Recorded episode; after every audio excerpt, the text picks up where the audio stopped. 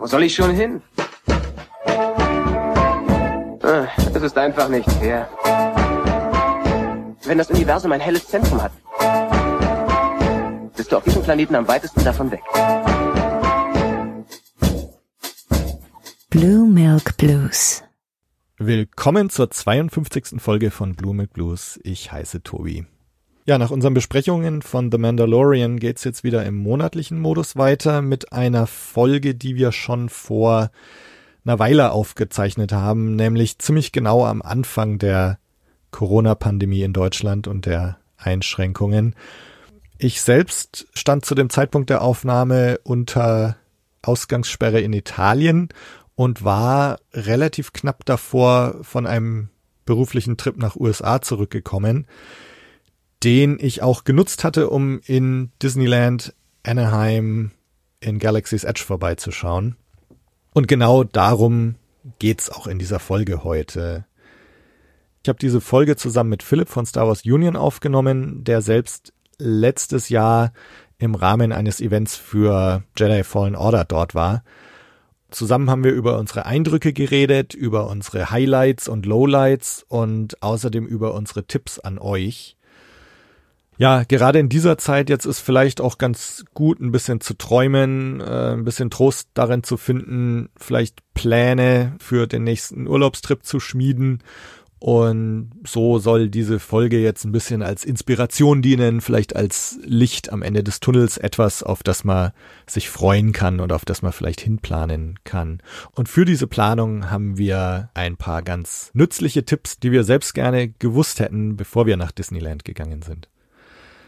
Bevor es losgeht, eine kleine Warnung noch. Die Soundqualität ist nicht immer ganz gut, aber ich denke, man kann sich's trotzdem anhören. Und jetzt viel Spaß mit unserem Gespräch und unseren Infos zu Galaxy's Edge in Disneyland. Du warst auch in Galaxy's Edge. Du warst tatsächlich einer der ersten, von dem ich einen Bericht gelesen hatte zu Galaxy's Edge. Und äh, du hattest damals natürlich auch wunderschön dieses äh, blaue Milch-Foto äh, auf Twitter gepostet.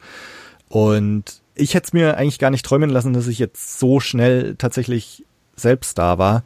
Das hat sich echt super ergeben und ähm, da warst du jetzt natürlich ein prädestinierter Gast dafür. Also sehr cool, dass wir das jetzt mal hinkriegen. Ja, sehr gerne. Und das Gefühl ähm, teile ich auch mit dir oder habe es besser gesagt auch mit dir geteilt, weil für mich war das auch alles heute die Polter und schneller als so gedacht. Also ja. ich war gedanklich von Batu weit weg und dann kam es so dass ich dann innerhalb von zwei Wochen zwischen äh, es geht nach Batu und ich war wirklich da, diese Gefühlswelt auch so hatte. Ja, und das ist eigentlich genau der Grund auch, warum wir jetzt vielleicht diesen Podcast auch aufnehmen, weil ich bin wirklich sträflich unvorbereitet dahin gegangen und es gibt definitiv so ein paar Sachen, wo ich im Nachhinein gesagt habe, oh Mann, wenn ich das vorher gewusst hätte, dann hätte ich das ein bisschen anders gemacht. Und äh, diesen Fehler wollen wir unseren Hörern ersparen und dadurch ein paar wichtige Tipps und Tricks mitgeben heute.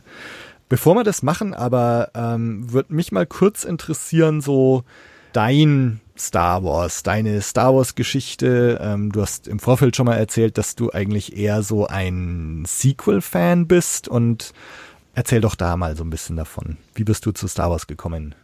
Ja, sehr gerne. Also ich bin zu Star Wars gekommen.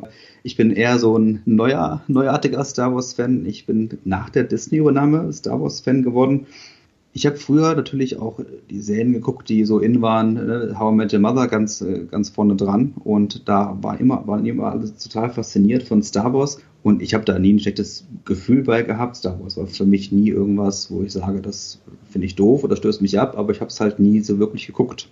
Mhm. Und irgendwann habe ich mir dann gesagt, äh, war ein Tag, ich äh, hatte nichts zu tun und ich hätte Star Wars trotzdem auch da gehabt und dachte so, guckst du dir halt einfach jetzt mal Star Wars an.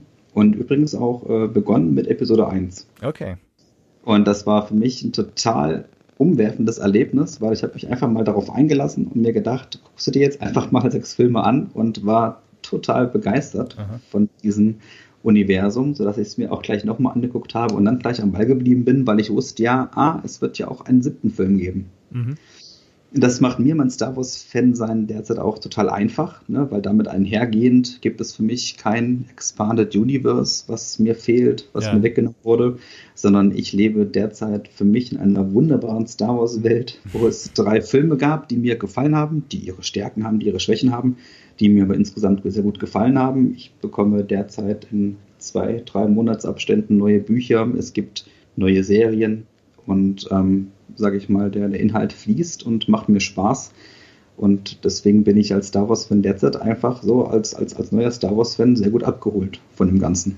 Jetzt muss ich aber ganz kurz fragen, weil das, das ist eigentlich total interessant. Ne? Also, wenn man jetzt erst dazukommt und wenn du quasi die ganzen neuen Filme jetzt in relativ kurzem Abstand, sage ich mal, gesehen hast, ähm, ist das für dich jetzt alles eins oder ist es schon irgendwie so, dass du sagst, ähm, du siehst da noch Unterschiede oder, oder das ist mehr Star Wars als das andere oder, oder ist das für dich alles ein großes Ganzes? Für mich funktioniert das alles als ein Ganzes und auch die drei neuen Filme als Teil der ähm, Skywalker-Saga. Ich finde, alle drei Trilogien sind Kinder ihrer Zeit. Ja, Sowohl ja. vom optischen als auch von denen, glaube ich, was die Leute zu dem Zeitpunkt abgeholt hat. Und deswegen funktionieren für mich alle drei Teile zum einen erstmal als Einzelprojekte. Und ich finde, die haben halt alle ihren, ihren Charme. Und das, wenn man sich darauf einlässt, stört das auch nicht, dass die äh, Filme, die ersten drei, also Episode 1 bis 3, technisch weiter sind als 4 bis 6. Und danach wieder nochmal eine neuere Zeitschiene kommt, auch optisch gesehen. Und das stört aus meiner Sicht nicht, weil das, wenn man sich darauf einlässt, zu sagen, das sind Kinder ihrer Zeit, ähm, funktioniert das schon so ganz gut. Und, und gerade wenn jemand wie mich, wo ich auch sage, in den Sequels wurde mit den alten ähm, Charakteren vernünftig umgegangen. Also auch mit Luke Skywalker zum Beispiel in Episode 8, mhm. was für mich ein totales Highlight auch äh, des, des, Films ist, nämlich das, ähm, den, den Auftritt von Luke Skywalker. Und weil ich aber damit zufrieden bin, wie es, wie es ist, funktioniert es für mich auch ähm, von Episode 1 bis 8 und äh, 9 durchweg. Ja, cool. Das ist, also finde ich mega interessant. Ähm, soll aber heute, glaube ich, nicht unser Thema sein. Aber da müssen wir uns mal offline drüber unterhalten. Ähm, Gerne, aber es ist aber auch ein ganz guter Einstieg in das Ganze, weil seitdem ich mich natürlich auch dann umfassend mit diesem Franchise auseinandersetze, ähm, habe ich mir auch Gedanken gemacht, ich könnte mich auch engagieren. Und da ich eben äh, neben dem neben Star Wars auch ein leidenschaftlicher Gamer bin, ähm, hatte ich mich dann irgendwann an Star Wars Union gewandt, ob ich da nicht helfen kann und äh, betreue seitdem da äh, mit der meisten Zeit Energie da die Gaming-Sparte. Mhm. Und somit kam es ja auch äh, dazu, dass ich überhaupt nach Batu reisen durfte. Genau, erzähl doch mal, wie kam es denn dazu? Äh, ja, ganz kurz gesagt, wurde ich von Electronic Arts angesprochen, ob ich nicht Lust hätte, Star Wars Jedi Fallen Order zu testen, also ein Hands-on-Preview-Event zu besuchen. Und das war eben äh, zufällig in Anaheim, in, in LA. Und ähm, war deswegen auf Einladung zu diesem Preview-Event dort. Und äh, Teil des Preview-Events war eben auch dann ein Besuch in Galaxy's Edge.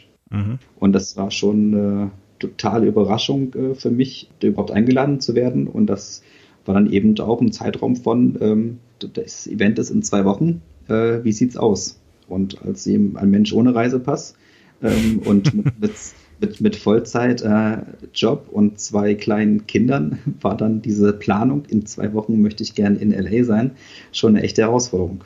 Ja, das war bei mir eigentlich ganz ähnlich tatsächlich. Also das ist, glaube ich, auch alles so innerhalb von eineinhalb, zwei Wochen oder so passiert. Reisepass hatte ich und äh, war dann auch kurz äh, mit meiner Freundin geklärt, so, ja, passt das, kriegen wir das irgendwie unter und ja, dann äh, gleich schon im Hinterkopf gehabt, ah ja, okay, sehr gut. Ähm, also wie gesagt, ich bin jetzt nicht explizit irgendwie in Sachen Disney oder ähm, EA oder sonst was unterwegs gewesen, sondern ja. beruflich und es war also nördlich von San Diego hatte ich einen Workshop und ähm, das Ganze halt, sagen wir mal, etwas über eine Stunde vielleicht von Anaheim mhm. entfernt und äh, dann eben gleich äh, Kalender und Google Maps und so geschaut, ähm, wie ich das noch unterbringe und habe dann eben auch äh, sichergestellt, dass ich da hier noch einen Tag in Disneyland verbringen kann.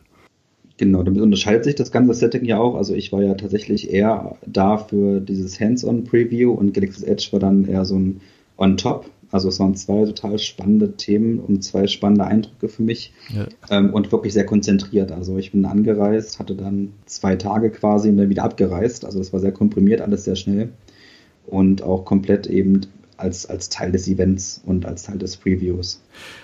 Bevor wir jetzt so ein bisschen über unsere Erfahrungen sprechen, ähm, lass uns vielleicht nochmal kurz aufrollen, wie das so mit Galaxy's Edge alles kam.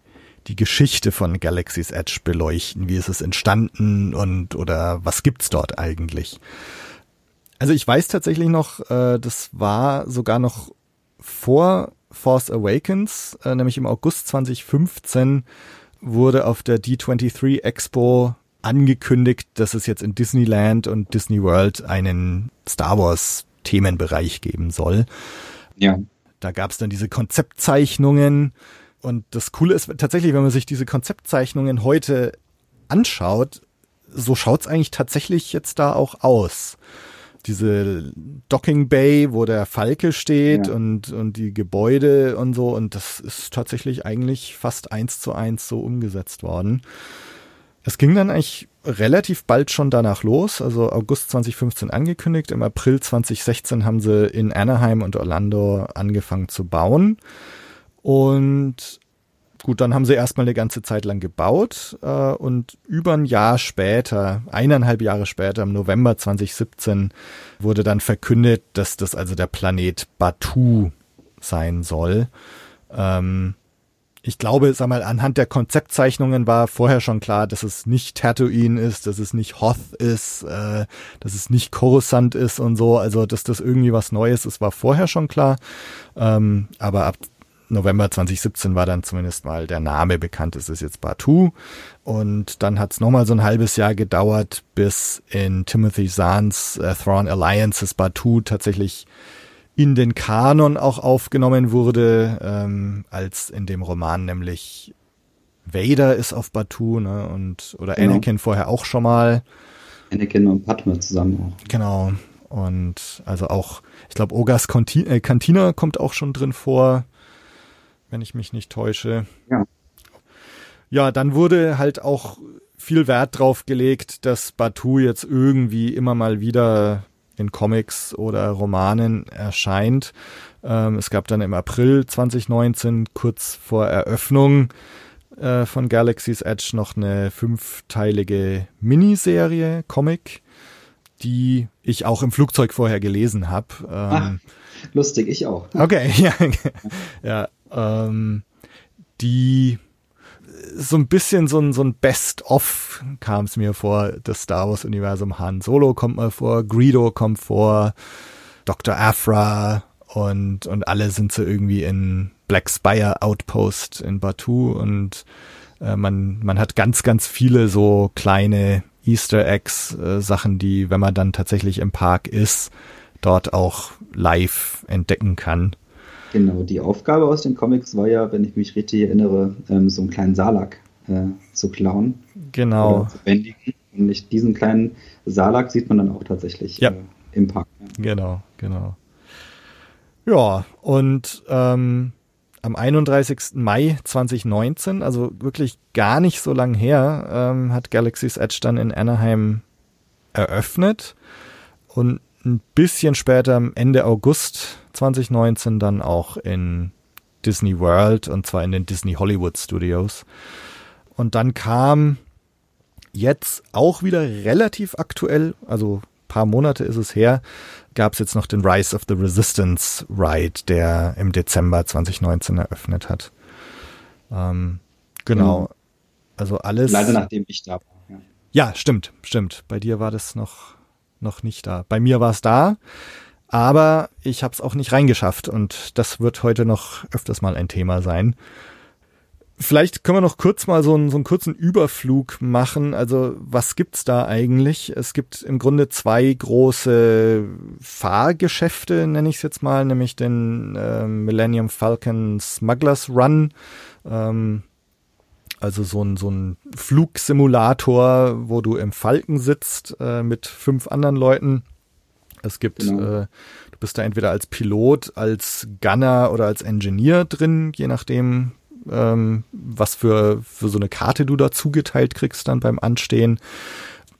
Also ich war leider nur Engineer, da musst du dann auf irgendwelche Knöpfchen drücken äh, rechtzeitig, um den Falken zu reparieren oder irgendwelche äh, Haken loszulassen oder ja. Brände zu löschen und so.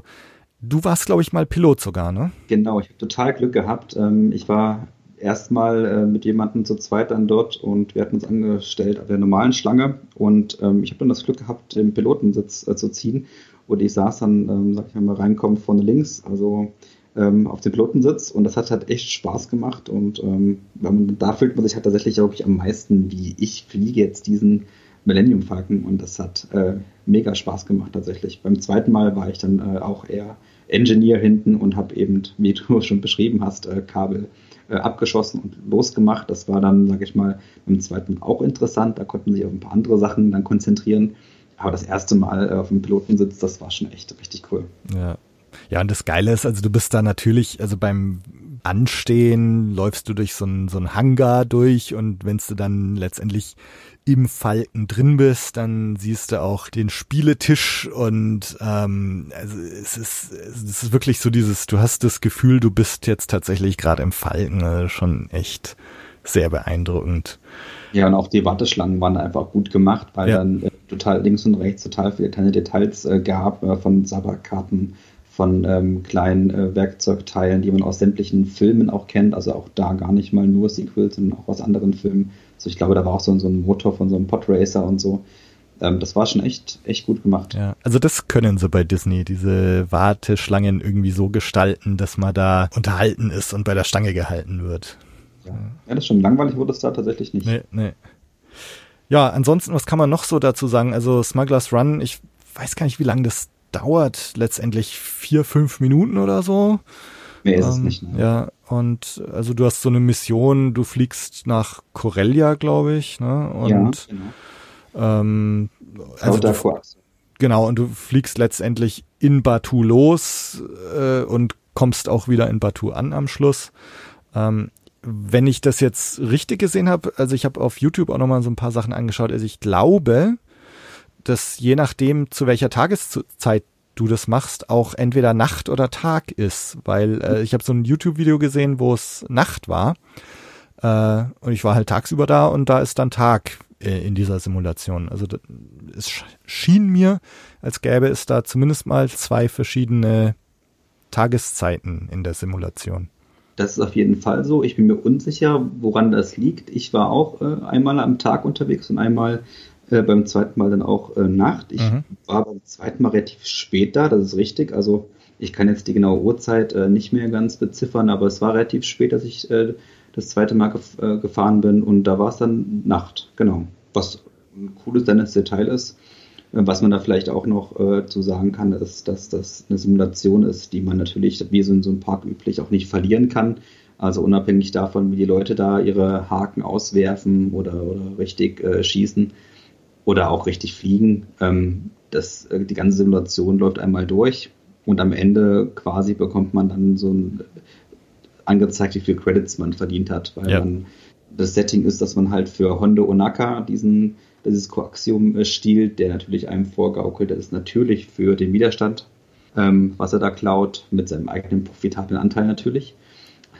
Und ähm, je nachdem, er bezahlt uns ja auch natürlich dann am Ende aus und das ist dann abhängig davon, wie beschädigt der Falken ist und wie viel äh, Debanagas, glaube ich, man da, äh, Koaxium, Entschuldigung, äh, da stehlen kann. Ja. Und äh, das ist so das Setting. Man kann am Ende nicht gewinnen äh, und auch nicht verlieren so richtig. Man kommt immer an und dann kriegt man am Ende so, so einen Highscore angezeigt. Ja. Also wenn man jetzt äh, Sascha beim Pewcast angehört hat, ähm, wo er so ein bisschen enttäuscht war, dass, weil er sich irgendwie vorgestellt hat, man kann da tatsächlich noch viel mehr den Falken selber fliegen.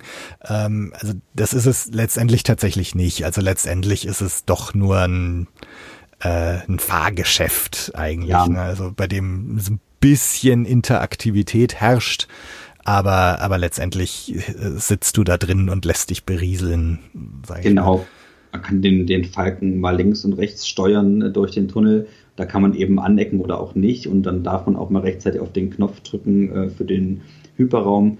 Ähm, was übrigens, was ich da richtig cool finde, ist, dass du tatsächlich auch an so einem ähm, Hebel ziehen musst äh, Okay. für, den, für den Sprung in den Hyperraum. Und das ist dann schon atmosphärisch. Aber da geht's dann auch ums Timing, aber der springt halt auch, wenn du halt nicht ziehst. So, Okay. Also das ist jetzt keine spielerische Herausforderung. Ja. Ähm, es ist einfach was, äh, wo man einfach mal abtauchen kann und das einfach, sag ich mal, genießen kann. Und das ist keine äh, spielerische Herausforderung. Es gibt, glaube ich, Pläne oder Gedanken, dass das noch andere Missionen irgendwann geben soll, wenn ich mich da richtig erinnere. Äh, Im Moment ist aber tatsächlich nur diese Corellia-Mission. Ne? Ja. Die finde ich aber auch ganz gut passt, ne, weil man den, den Millennium Falcon verbindet Ja. man ein Stück mit, mit, mit Han Solo und Ja. äh, durch den Film Solo jetzt mittlerweile auch mit Corellia. Also ich finde auch, dass das äh, grundsätzlich auch ganz gut reinpasst. Ja, ja. Dann gibt's noch die zweite große Attraktion und wahrscheinlich die größere Attraktion, nämlich Rise of the Resistance. Eben seit Dezember letzten Jahres. Ähm, und das ist richtig lang. Also wenn man jetzt diese ganzen Disneyland-Attraktionen anschaut, da bist du eigentlich immer relativ schnell durch.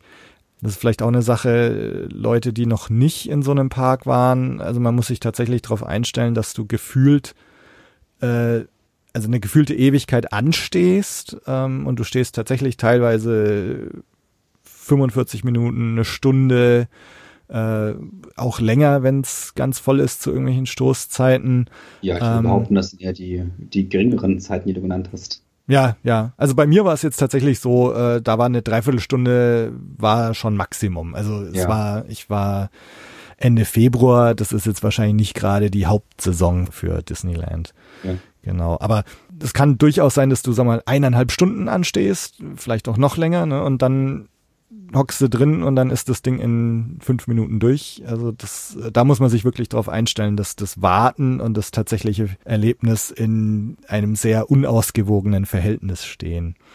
Bei Rise of the Resistance ist es jetzt eben so, äh, dass das Ding dauert tatsächlich 18 Minuten fast. Ähm, und ist so eine Mischung aus Flugsimulator, also du hast so den ersten Teil, was, wo du auch in so einem Raumschiff fliegst und aus dem Fenster schauen kannst äh, und es wackelt und und ähm, also das ist tatsächlich eher so Richtung Smugglers Run oder Star Tours. Genau, so ein bisschen wie Star Tours. Ne? Genau.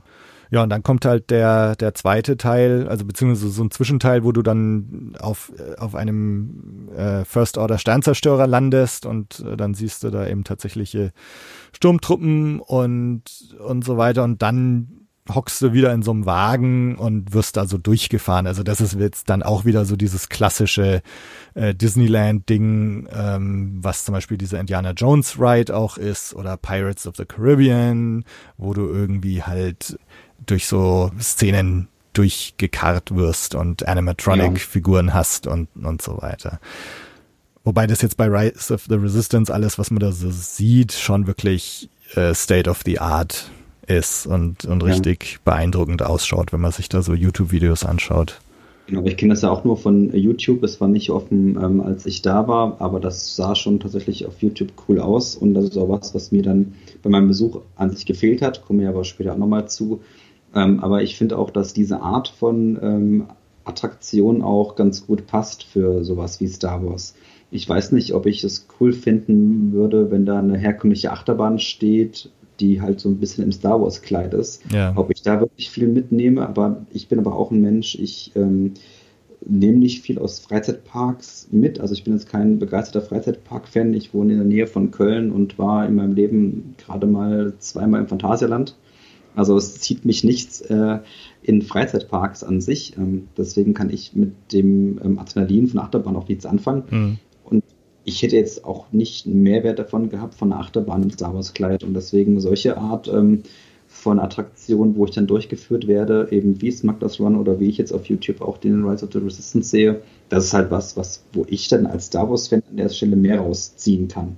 Also ich selber bin schon großer Achterbahn-Fan eigentlich, aber das ist jetzt halt nicht, was du in, in Disneyland auch erwartest. Ne? Also wenn, wenn du jetzt zum Achterbahn fahren willst, dann gehst du in den USA wahrscheinlich eher in Six Flags oder so. Disneyland ist einfach was anderes. Genau. Das ist halt ein Themenpark. Ja, ne? Ein Themenpark ist dann was anderes.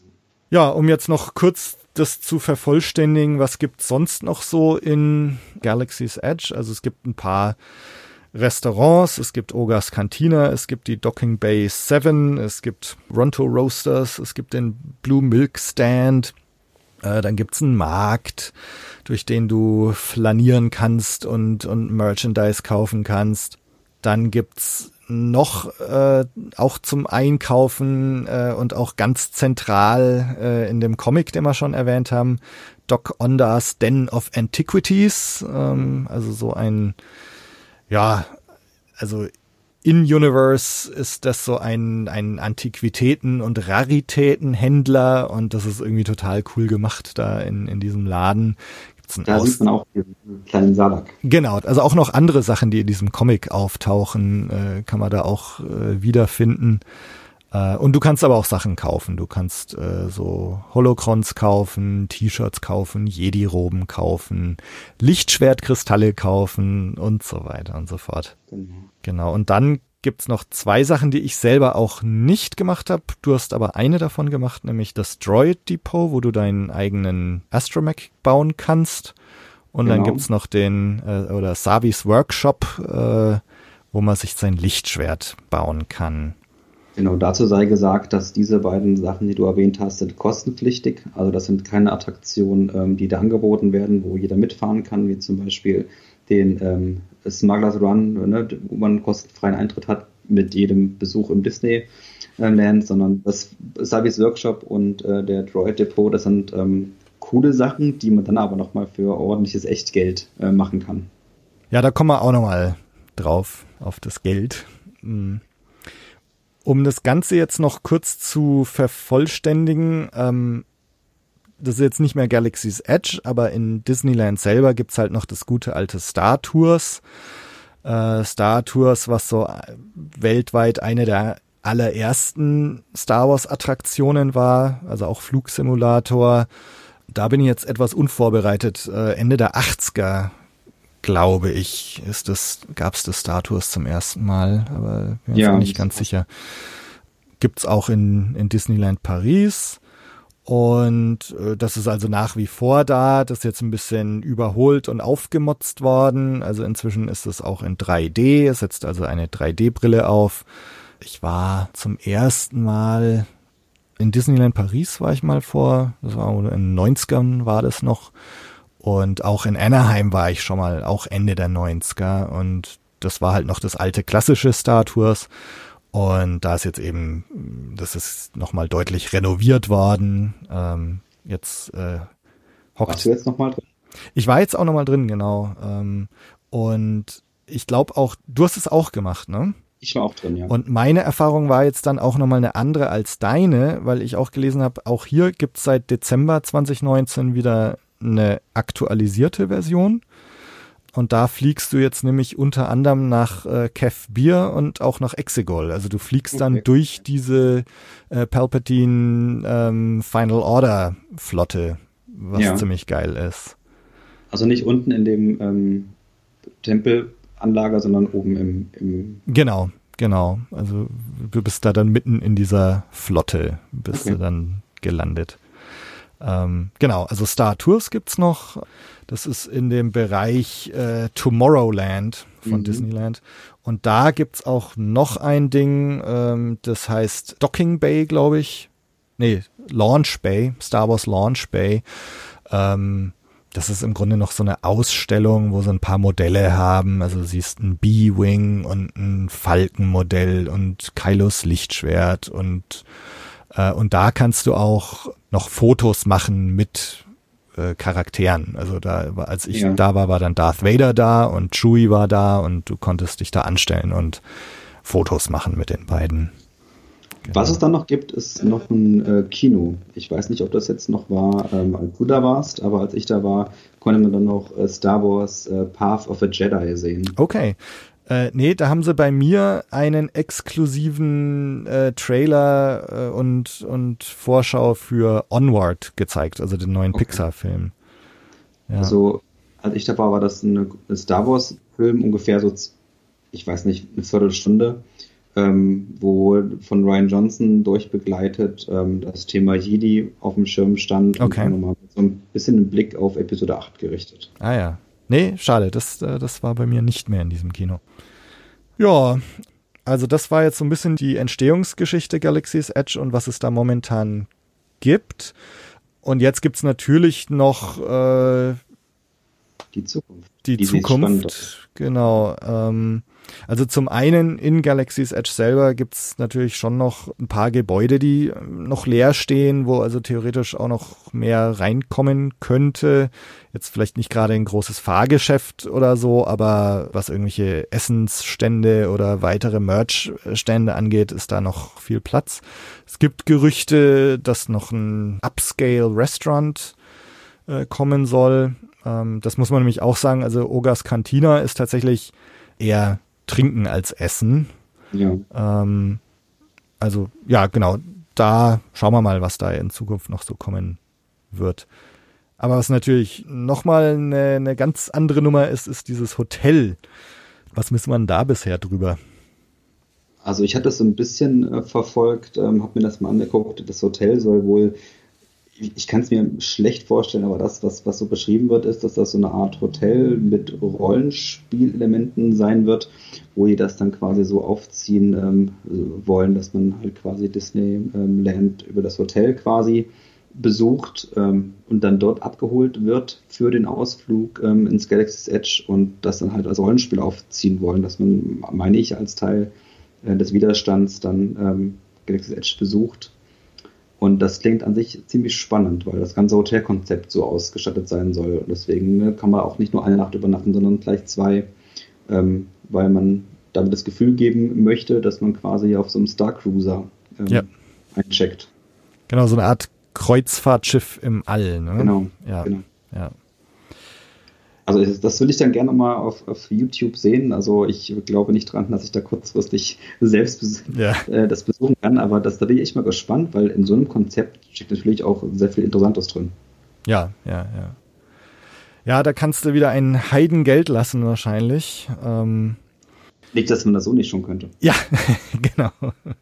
Ja, ähm, ja, äh, das soll auch schon relativ bald kommen. Ich glaube, äh, lass mich nicht lügen, 2022 oder so. Mhm. Ja, hab ich auch im Kopf. Ja. Lassen wir uns mal überraschen, ähm, was, was da noch so kommt. Ähm, ich glaube mal, dass jetzt, dass es tatsächlich so sein wird, dass Smugglers Run und Rise of the Resistance jetzt schon über längere Zeit mal so die einzigen zwei Attraktionen in Sachen Fahrgeschäft sein werden. Aber lassen wir uns mal überraschen, ob da vielleicht noch andere Sachen im, im Sinne von vom Lichtschwert-Workshop und so dazu kommen. Ja. ja. Ja, wird der Erfolg auch so ein bisschen davon abhängen. Ne? Ja, ja, genau. genau.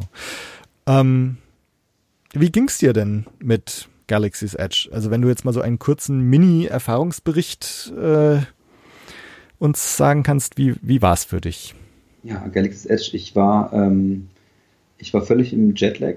Ja. Ich war völlig ähm, ähm, voller Glückshormone. Ich war zum ersten Mal im Leben in den USA. Ich ähm, werde, also man muss dazu sagen, ich hatte den Vormittag Zeit gehabt ähm, für Galaxy's Edge. Am Nachmittag stand dann mein Hands-on-Preview zu Jedi Fallen Order auf dem Plan.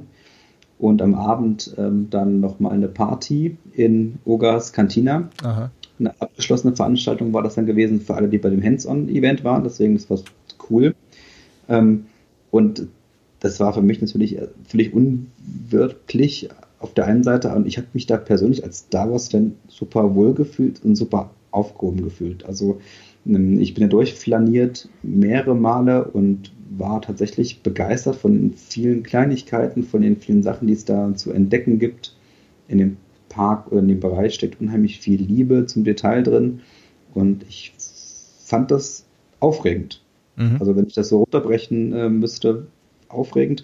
Und diesen Moment, wenn man sich so die, durch die Gassen so ein bisschen durchschlängelt und dann zum ersten Mal diesen Blick auf den Millennium Falcon erhascht, ist das echt ein Gefühl, was, glaube ich, auch so ein bisschen in Erinnerung äh, bleibt für ziemlich lange Zeit, weil wenn man dann wirklich tatsächlich äh, ein großes Star Wars-Fan ist und mit diesem Schiff verbindet man ja tatsächlich dann ziemlich viel.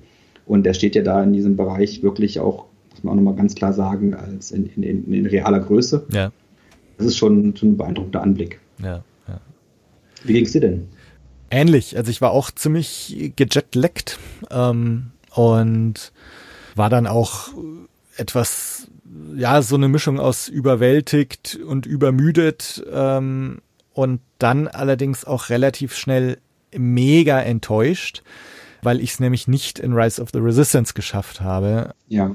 Also was wir vorhin noch nicht gesagt haben, es gibt so eine Virtual Queue, äh, wo man sich über die App anstellen kann oder anmelden muss. Und das war auf der Webseite nicht so ganz klar. Also was ich so gelesen hatte, war, es kann sein, dass es so eine Virtual Queue gibt.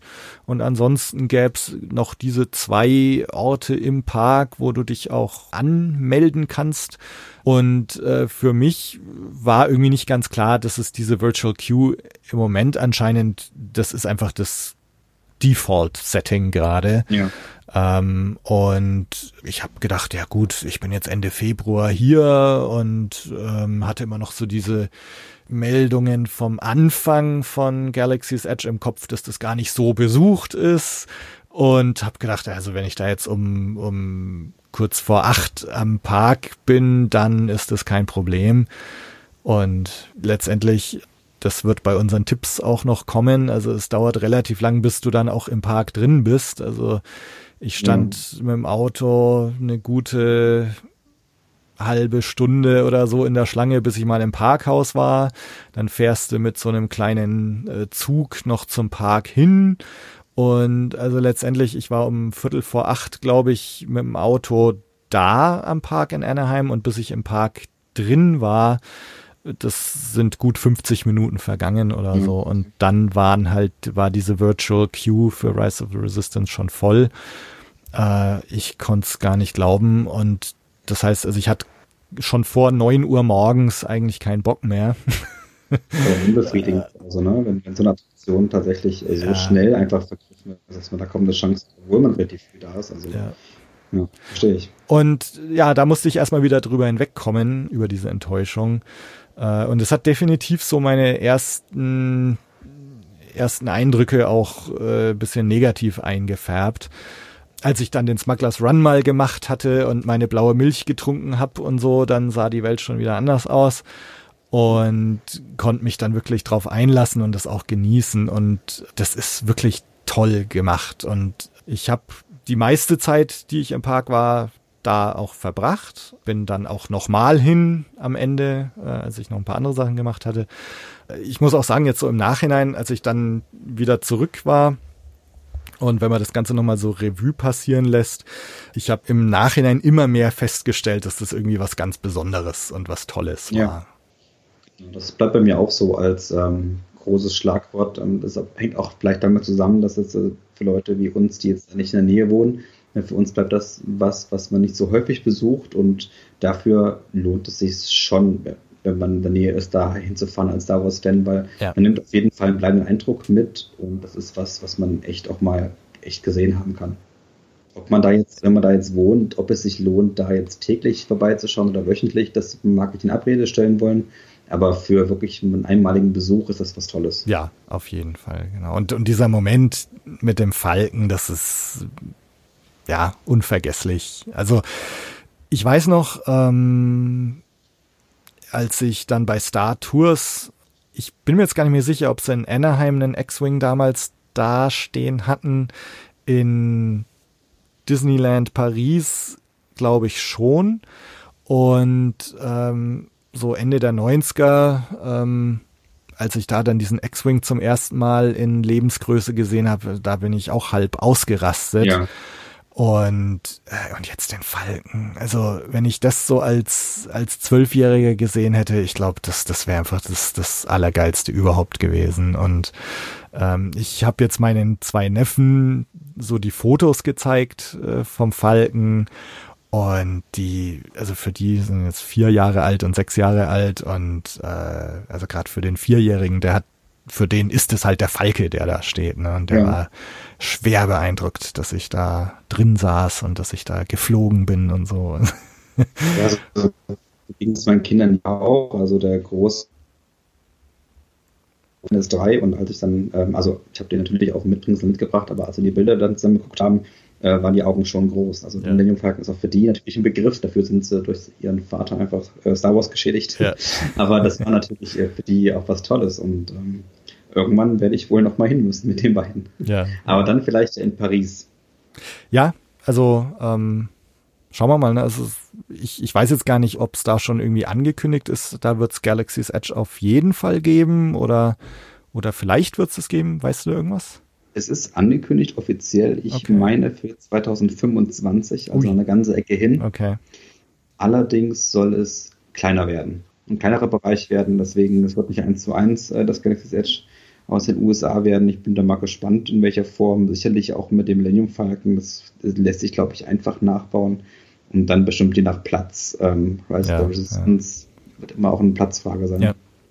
Und auch das, ne, also wenn jetzt, wenn, wenn dann schon klar ist, dass das in Paris dann kleiner sein wird, auch das macht das, was es jetzt hier in Anaheim und Orlando gibt, halt schon irgendwie was, was Besonderes und was Tolles, das auch mal in echt gesehen zu haben.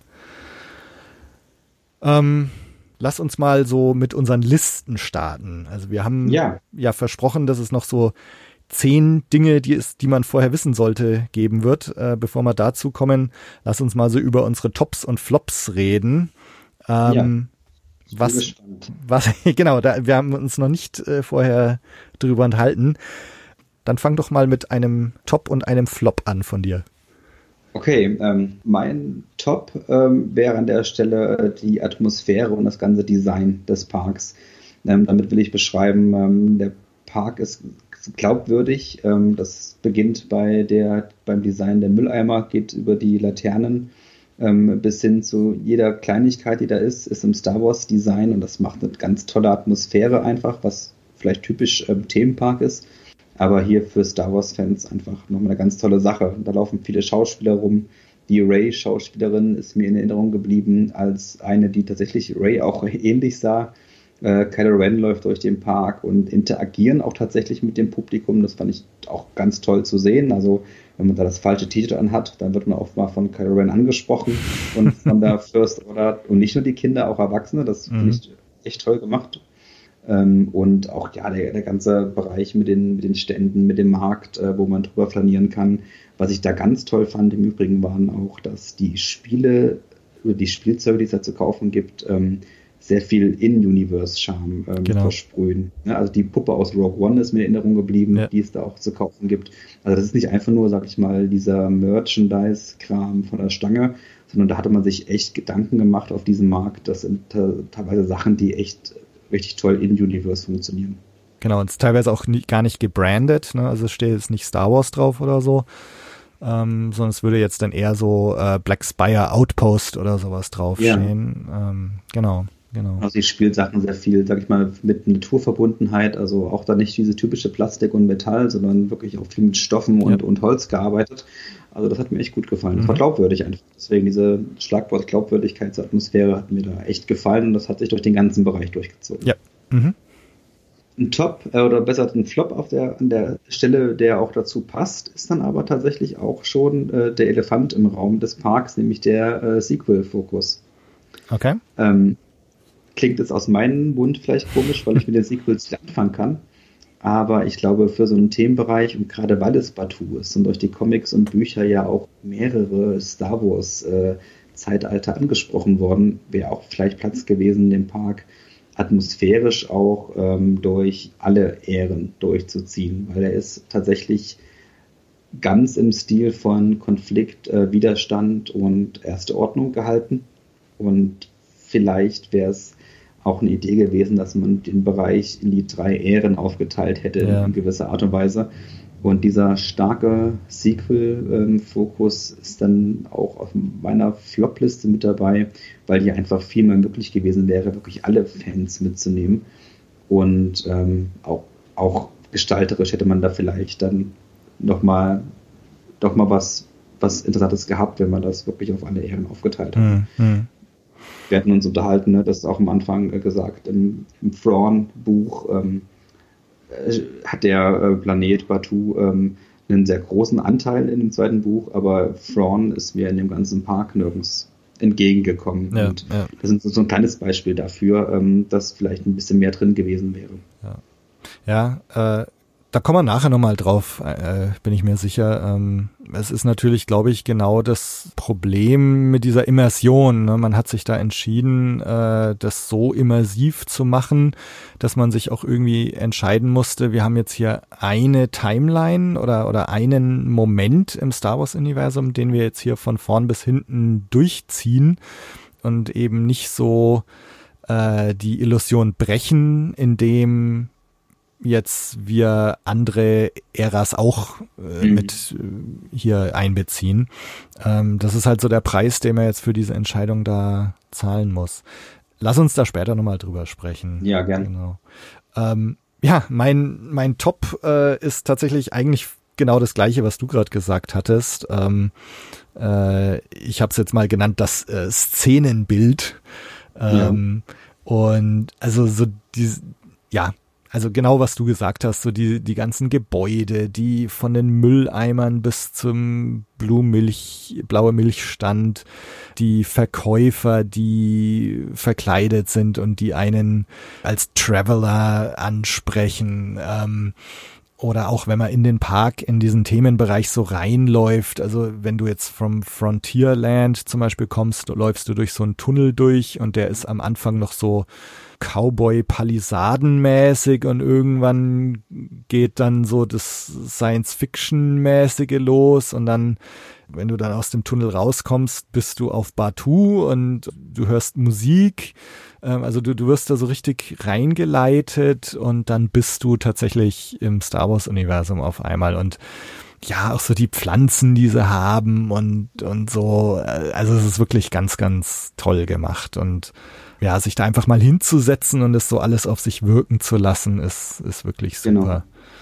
Ähm, ja, mein Flop, äh, der erste, nicht verwunderlich, ist dieses digitale Anstehsystem für Rise of the Resistance. Mhm. Ähm, ich verstehe, dass sie es so gemacht haben, dass du da, äh, also es ist so, der Park macht um 8 Uhr auf und du kannst dich dann per App anmelden ab 8, wenn du im Park bist.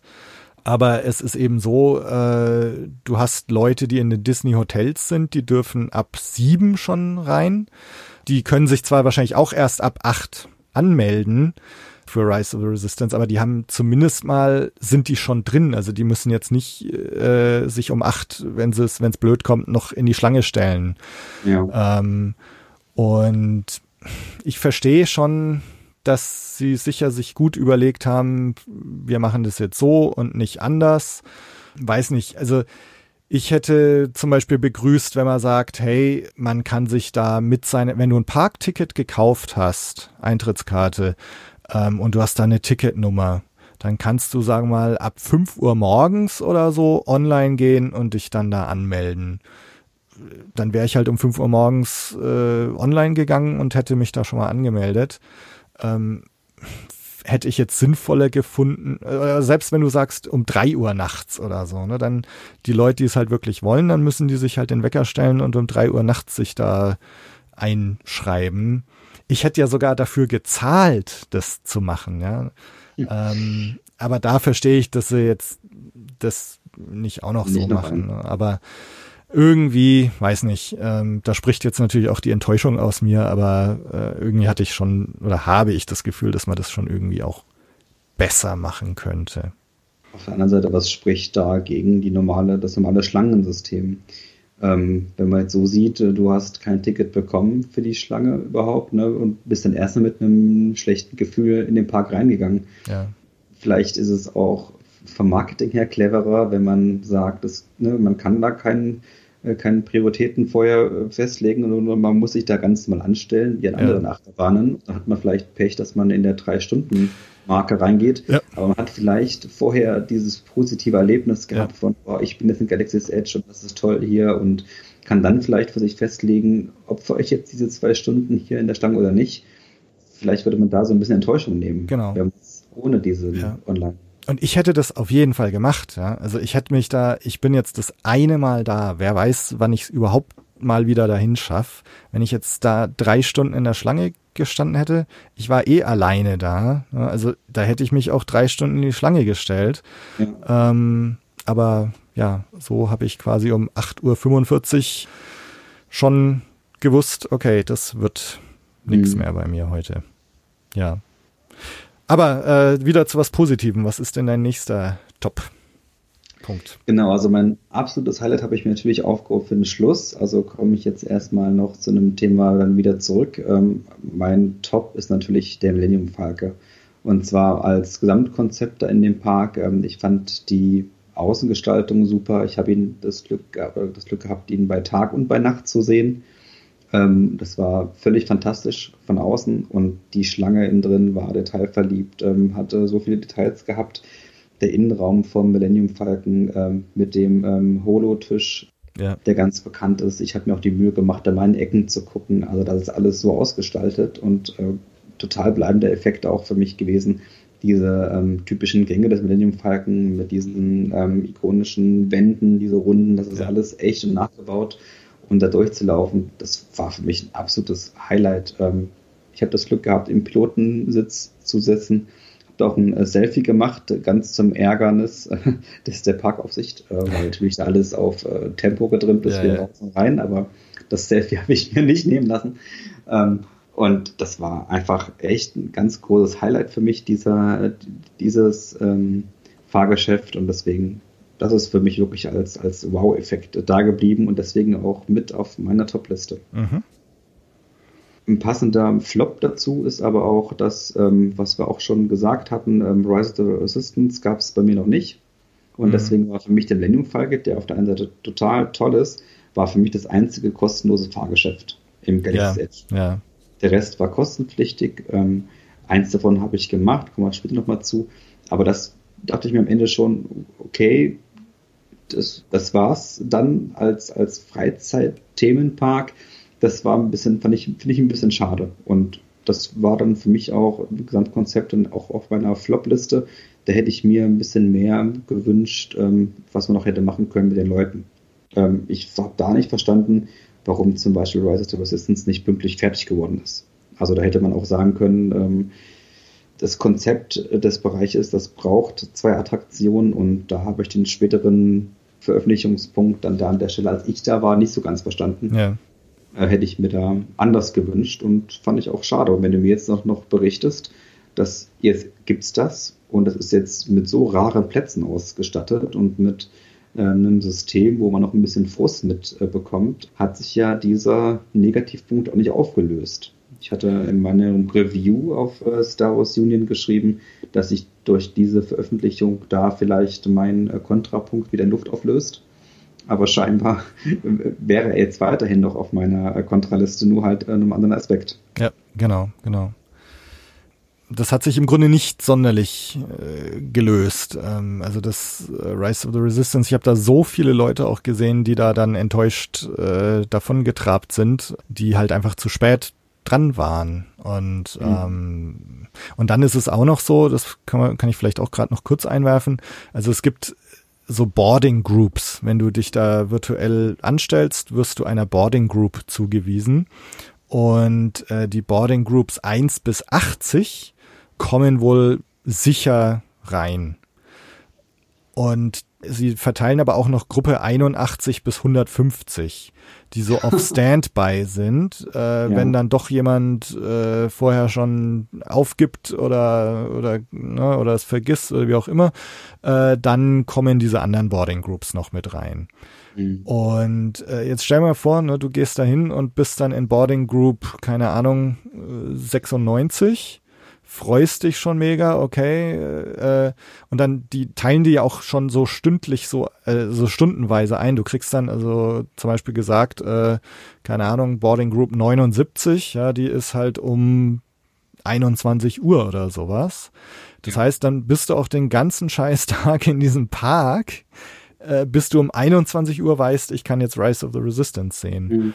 Und äh, wenn du jetzt hier in Gruppe 96 bist oder so, dann musst du im Grunde den ganzen Tag dir da um die Ohren schlagen, um vielleicht um 21 Uhr zu erfahren, ach ja, es wird jetzt übrigens doch nix. Also das ist schon. Ja, das Konzept verstehe ich nicht. Ja. Schade. Ja, Gut, aber dann möchte ich auch mal wieder was Positives sagen. Also für mich, äh, ich habe es vorhin schon erwähnt, Doc Ondas Den of Antiquities fand ich auch mega geil, weil das einfach so eine, also ich hatte davor diesen Comic gelesen mhm. und dann kennst du dieses Gebäude schon und die Statue, die davor steht, dann gehst du ins Gebäude rein und dann hängen da diese Wandtafeln, die, wenn ich mich jetzt nicht täusche, sind es diese Wandtafeln, die beim Palpatine in seinem Büro mhm. hängen. Ja. Ähm, und genau, dann hast du den ausgestopften Wampa, du hast ein IG-88 oben rumhocken, du hast dieses Mini-Salak-Monster, äh, du hast also lauter so, so mysteriöse Items und ausgestopfte Aliens und alles mögliche Zeug. Also da die Atmosphäre in diesem Laden aufzusaugen, äh, fand ich total schön. Und, und für mich eben so ein nachdem ich mich da irgendwie drauf vorbereitet hatte durch Comic und Co., ähm, das war so das, wo ich am meisten das Gefühl hatte, so, oh krass, jetzt bin ich auf Batu. Ja. Mhm. Ähm, und mein Flop, ich hoffe, es war nicht einer deiner Tops jetzt, aber äh, die blaue Milch. okay. äh, weil sie immer so davon geredet haben, äh, hier immersiv und äh, wolltest du schon immer mal wissen, wie die blaue Milch schmeckt. Das habe ich ihnen einfach nicht abgekauft. Ja, also diese blaue Milch, ich habe erstmal äh, Brain Freeze bekommen, weil das ist irgendwie so ein, ja, was ist das eigentlich? So eine Art Slurpee, irgendwie, so, so Eiskristalle sind da, glaube ich, mit drin. Also es ist relativ kalt, äh, relativ süß. Ähm, glaub, glaubst du nicht, dass äh, Luke auf Tatooine äh, Powerade getrunken hat. also auch sowas also schmeckt das ein bisschen ja. ne? so, so Powerade. ja, ja. Äh, aber also ich habe jedenfalls irgendwie so, so ihnen nicht abgekauft, dass das jetzt äh, Bantermilch wäre. Ja. Ähm, gut, aber das ist jetzt schon Jammern auf hohem Niveau natürlich habe ich meine blaue Milch auch sehr genossen. Ja. Also das ist, glaube ich, eine Geschmacksfrage. Mir hat das geschmeckt, ja. aber das ist, hat meine Geschmacksrezeptoren einfach angesprochen. Ja. Ob das jetzt das, ich habe, also ich habe es mir nicht so vorgestellt. Ne? Also das will ich dazu sagen, als mhm. ich das dann gekostet habe, man weiß auch nicht vorher, was sie da einem jetzt geben. Ich habe es nicht erwartet. Ähm, was ich getrunken habe, hat mir dann geschmeckt. Ne? Aber das ist natürlich immer eine persönliche Sache. Aber ich habe natürlich auch, da bin ich bei dir nicht erwartet, dass das eher so eine Art ähm, Slush ist. Ne? Mhm. Gut, ich meine, ich verstehe jetzt auch, ne, dass er jetzt hier keine Ziegenmilch verkaufen ja. oder so. ähm, die dann so aus dem Banta auch rauskommen könnte. Aber äh, von der grünen Milch wollen wir ja gar nicht erst reden. Ja. Äh, die habe ich auch ja. nicht probiert. Nein. Genau, aber also ich habe sie natürlich getrunken und das gehört natürlich irgendwie dazu. Aber äh, so mit der Immersion hm, habe ich es ihnen nicht so ganz abgekauft. Okay. Genau. Ich habe sie zweimal getrunken. Einmal, das war einmal ein Start äh, in den Tag dort in dem Park. Da hatte ich dann auch äh, auf äh, Twitter was äh, geschrieben, genau, wo du, ja, genau. Wo du reagiert hattest. Und äh, das war für mich nochmal ein Abschluss des Tages. Habe ich nochmal eine, eine blaue Milch irgendwie äh, gegönnt, weil das war dann für mich so Start und Ende und nochmal so ein Ab klang, so da ich beim, beim äh, Trinken auf dem Weg raus mal so ein bisschen alles Revue passieren lassen. Ähm, das war dann deswegen, aber ist jetzt auch kein Top von mir, aber das fand ich, fand, ich fand es okay. Die grüne hast du aber auch nicht probiert. Die habe ich auch nicht probiert. Nee, da, da habe ich mich auch nicht getraut. Aber es ist ja auch eine, ist auch eine Sache, die, also die blaue verbinde ich halt auch mit, mit tollen Star Wars Sachen. Ja. Die, die grüne halt eher nicht so. so und deswegen ja. habe ich ja auch da irgendwie nicht den, das Verlangen gehabt, die grüne zu probieren. Ja, ja. ja, mein letztes Top auf der Liste ist dann aber auch der Lichtschwertbau. Okay. Also ich hatte ja mhm. gesagt, ähm, dass es ähm, zwei Sachen gibt, die kostenpflichtig sind und eins davon ist der Lichtschwertbau. Und ich habe, äh, bevor ich dahin geflogen bin, mir die Frage gestellt, was könntest du dir mitbringen als Mitbringsel? Und äh, dachte mir, ja, ich habe zu dem Zeitpunkt kein Lichtschwert zu Hause gehabt. Und dann dachte ich, wenn nicht jetzt, wann dann? Dann halt dort diese Lichtschwertbau, habe mich damit beschäftigt, äh, muss ich mich da irgendwie vorher anmelden und so weiter habe deswegen, da meine ich auch schon von zu Hause aus, äh, konnte man das dann tatsächlich auch Tage vorher machen, mhm. sich dann so ein ähm, äh, Login zu sichern. Aber das liegt auch daran, ne, ich musste dann, dann das vorher auch schon kaufen, tatsächlich. Ähm, das kostet ordentlich Geld. Ähm, es sind ähm, etwas über 200 Dollar, die das kostet. Und das ist schon eine ganze Menge Geld. Dafür bekommt man aber tatsächlich aus meiner Sicht ähm, eine ziemlich coole Erfahrung und ein sehr hochwertiges ähm, Lichtschwert. Und das ist deswegen auch auf meinem Top, weil auch diese ganze Zeremonie, wo das gemacht wird, auch wirklich sehr liebevoll ist und ähm, fand ich auch sehr immersiv ist. Mhm. Also ist so ein bisschen so, so erklärt, dass man halt, dass es so eine geheime ähm, Werkstatt ist, wo jetzt eben noch Lichtschwerter gebaut werden und dann führt dann eben auch so ein Team dadurch, die dann erstmal so ein bisschen was dazu beschreiben. Ne? Lichtschwert, der Kristall, und der ist wichtig und wo das alles herkommt. Und dann kann man sich dort halt selber entscheiden, was für ein Kristall man möchte. Also man bekommt dann so vorgehalten ähm, verschiedene Lichtkristallfarben äh, und muss sich aber auch vorher ähm, entscheiden, was möchte ich für ein Lichtschwert bauen und hat da ähm, vier verschiedene Auswahlmöglichkeiten, was man bauen möchte. Und drin mhm. bekommt man mhm. dann quasi die Einzelteile geliefert und die gehen dann mit einem durch, ähm, welches Teil gebaut wird und so weiter. Bis dann ganz am Ende dazu, dass alle gleichzeitig äh, ihr Lichtschwert ähm, entzünden. Und das eingeleitet vorher nochmal von ein paar ähm, Worten von Yoda. Dann wird der Raum abgedimmt, so ein bisschen, wo dann so Yoda mal rechts, mal links äh, von einem spricht. Ähm. und das ist schon echt cool gemacht und das fand ich dann auch für mich war es dann auch das Geld wert, weil es war mein Mitbringsel aus von, von dieser Reise und man hat eben dann auch die Illusion von so oft, also die, es sind jetzt nicht so viele Teile, die man auswählen kann, aber man hat die Illusion, das ist halt mein Lichtschwert und die Wahrscheinlichkeit, dass jemand dasselbe hat, ist dann nicht so hoch. Und ähm, deswegen ist das absolut auch auf meiner Top-Liste. Und wer kein Lichtschwert hat, ähm, dem sei da auch schon mal als Vorgriff vielleicht auf die Liste gesagt. Das ist schon eine Sache, die man echt mal machen kann. Also ich hab's, ich hab's nicht gemacht ähm, und bereue es jetzt auch fast im Nachhinein, ne? weil also meine Erfahrung war dann halt tatsächlich die, ich habe Rise of the Resistance nicht gemacht. Ich habe den Smugglers Run gemacht und so richtig war dann eigentlich Smugglers Run die einzige Attraktion, die ich wirklich gemacht ja. habe. Ne? Und ich weiß jetzt, ich habe es dann auch gar nicht versucht, also ob ich mich an dem Tag noch hätte anmelden können, spontan. Hast du da irgendwie eine Erfahrung damit, äh, wie schnell das ausgebucht ist, wie viele Plätze es da gibt, äh, ob man sich da Tage und Wochen vorher anmelden muss oder wie ist das? Ich habe da ein bisschen geschwitzt tatsächlich, aber nur mit dem Hinblick, weil ich wusste, ähm, ich brauche ja einen Slot, ähm, der am Vormittag ist, hm. weil ich ja, wie gesagt, ähm, noch nachmittags dann bei diesem Hands-on-Preview war. Aber ich konnte da ganz gut ähm, einen Platz mir sichern und ich habe auch mitbekommen, dass jemand noch mit dann in meiner Gruppe war, der das am Tag selber gemacht hat, weil auch da der Effekt ist, ne, dass Leute abspringen, dass Leute okay. nicht erscheinen. Man muss auch wirklich da sein. Und da sagen die da auch da vor Ort, ähm, sie können gern hier kurz stehen bleiben, ne, wenn die Leute nicht kommen. Also es gibt halt nur ähm, eine gewisse Anzahl an Plätzen. Ich meine, es sind acht Stück, okay. die ähm, immer rein sind gleichzeitig.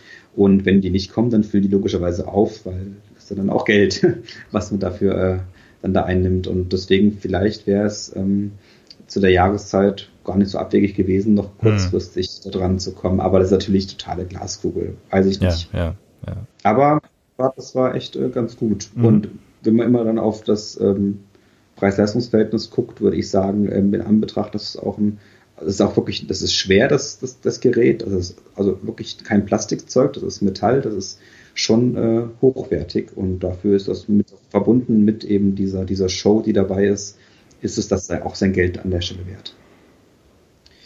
Ja, ähm, ganz kurz nur dazu. Ich, du hattest ja auch kein Druide gebaut, ne? Genau. Ich habe aber in dem Park wirklich sehr viele glückliche Menschen gesehen, die dann mit ihren Druiden da rumgefahren sind. Also der wird dann so aufgebaut vom Band weg, dass der auch sofort da einsatzbereit ist und auch rumfahren kann. Ich meine Handy-App gesteuert.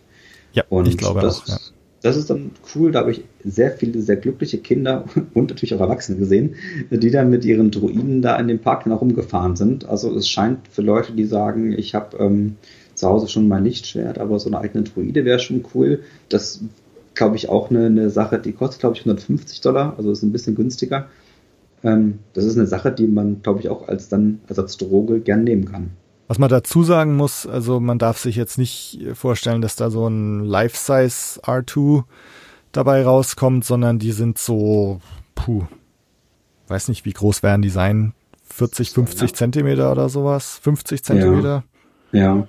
Also nicht so ganz groß. Ja, das stimmt, aber, aber, sie, aber sie fahren anständig und ja. ich meine, man kann ja auch so ein BB8 bauen, ne? Also so, und das ist ja schon komplizierter in ja. der Technologie. Also die Leute, die ich gesehen habe, die hatten alle eher so die, die ja. Astramax. Also das scheint auch hochwertig zu sein, aber ist natürlich nicht groß. Aber es gibt den ja auch zu kaufen, den R2. Da, hast du dir angeguckt? Den R2D2 kann man sich in Galaxy's Edge kaufen. Ja, ja, doch, genau, genau, genau, habe ich auch gesehen, ja. Aber nach dem Blick auf das Preisschild ja. ist das, also man kann sich den da kaufen, aber er kostet, ich meine, es waren 25.000 Dollar. Wenn ich mich recht erinnere. Doch lieber selber bauen. Ein teurer Spaß. Okay, mein äh, letzter Flop auf meiner Liste ist dann die Kantina. Mhm. Die Kantine des Parks hat mir nicht gut gefallen. Ähm, ich war nicht am Tage da, also ich musste mich auch nicht kümmern darum. Das ist das gleiche Prinzip, was ne, man muss auch da sich um Plätze rechtzeitig kümmern und ja. genau angeben, wann ich Hunger habe. Das finde ich schade. Ähm, ich war da drin in der Kantine dann abends mit dem Entwicklerteam Respawn zusammen. Die haben halt dieses Hands-on-Preview-Event verbunden mit einer gemeinsamen Abschlussparty in der Kantine, was natürlich für das Event eine super coole Sache war. Und deswegen war da ja auch alles dann kostenlos für die Gäste. Essen, Trinken, alles war aufgetischt. Und das war als, als Event cool. Aber von dem, was angeboten war, fand ich es irgendwie, ich fand es zu neuartig. Und mhm. sonst bin ich total also offen für Neues, überhaupt kein, kein rückwärtsgewandter Mensch. Aber die Cantina, da hätte ich mir tatsächlich eher den Flair von Tatooine gewünscht in irgendeiner Form. Ich weiß nicht, das kann ich schwer beschreiben, aber die Musik fand ich zu laut, zu abgedreht, mhm. also zu, zu neuartig. Ja. Auch dann die, der Cantina-Band-Song, der typische, der war halt dann nochmal neu abgemischt in einer Techno-Version. Ja, genau. Kann man sich auf Spotify auch anhören, glaube ich. Gibt es diese Playlist. Äh, geht mir ganz genauso, ja. Also das fand ich irgendwie da. Und halt eher so ein, so ein, so ein Billig-Techno, ja. ne? Also, genau, so ein Billig-Techno, ja. ja. Also das fand ich auch. Und die Getränke, ja, waren halt, ne, ähm, fremdartig. Mhm. Das ist äh, gar nicht schlimm. Ich habe dann mal ein bisschen, weil war ja kostenlos und es war abends und ich äh, wusste am nächsten Tag muss ich äh, nach Hause fliegen, also äh, habe ich mich dann durch die Getränkekarte gekostet. das, das, war äh, interessant, da will ich jetzt gar nicht mal drüber meckern, weil das erwarte ich ja auch, dass es anders schmeckt, als, als was man denkt. Ähm, aber die Speisen, es gab dann da Fingerfood und war aufgetischt, das war halt es, hat, es war alles neuartig und das hat mir, da hat mir der Flair ein bisschen gefehlt. Auch von den Leuten hinter der Bar, die haben das toll gemacht, weil es nicht nur ähm, äh, Servicekräfte waren, sondern eben auch dann ein Stück weit mit, mit Schauspielerei und das, die haben sich total Mühe gegeben, darum geht's gar nicht, aber das war halt kein, nicht dieser, den Flair, den ich erwartet hätte und mir gewünscht hätte an der Stelle. Mhm. Ja, ähm, dann liefere ich auch noch einen Top und einen Flop nach. Ähm, also mein Top ist der Falke. Äh, mhm. an dieser Stelle würde vielleicht jetzt Rise of the Resistance stehen, wenn ich es denn gemacht hätte. Äh, und so ist es jetzt der Falke. Ähm, du hast es auch schon gesagt. Also das ist einfach ein Kindheitstraum, der da wahr wird. Du stehst vor dem coolsten Raumschiff der Galaxis äh, in Lebensgröße. Ähm, später bist du drinnen und das ist einfach ja, also das ist einfach schön und toll und ein tolles Erlebnis. Und auch wenn das, wenn das letztendlich keine Fahrattraktion oder so ist, gut, Smugglers Run schon, aber einfach den, den Falken von außen zu sehen, das, äh, also allein deswegen lohnt sich schon hinzugehen, finde ich. Ja. Ähm, und Flop äh, von mir sind die Preise. Ähm, okay. Also das ist, da muss man sich auf jeden Fall vorher drauf einstellen. Du haust das Geld nur so zum Fenster raus und sie nehmen es von den Lebenden.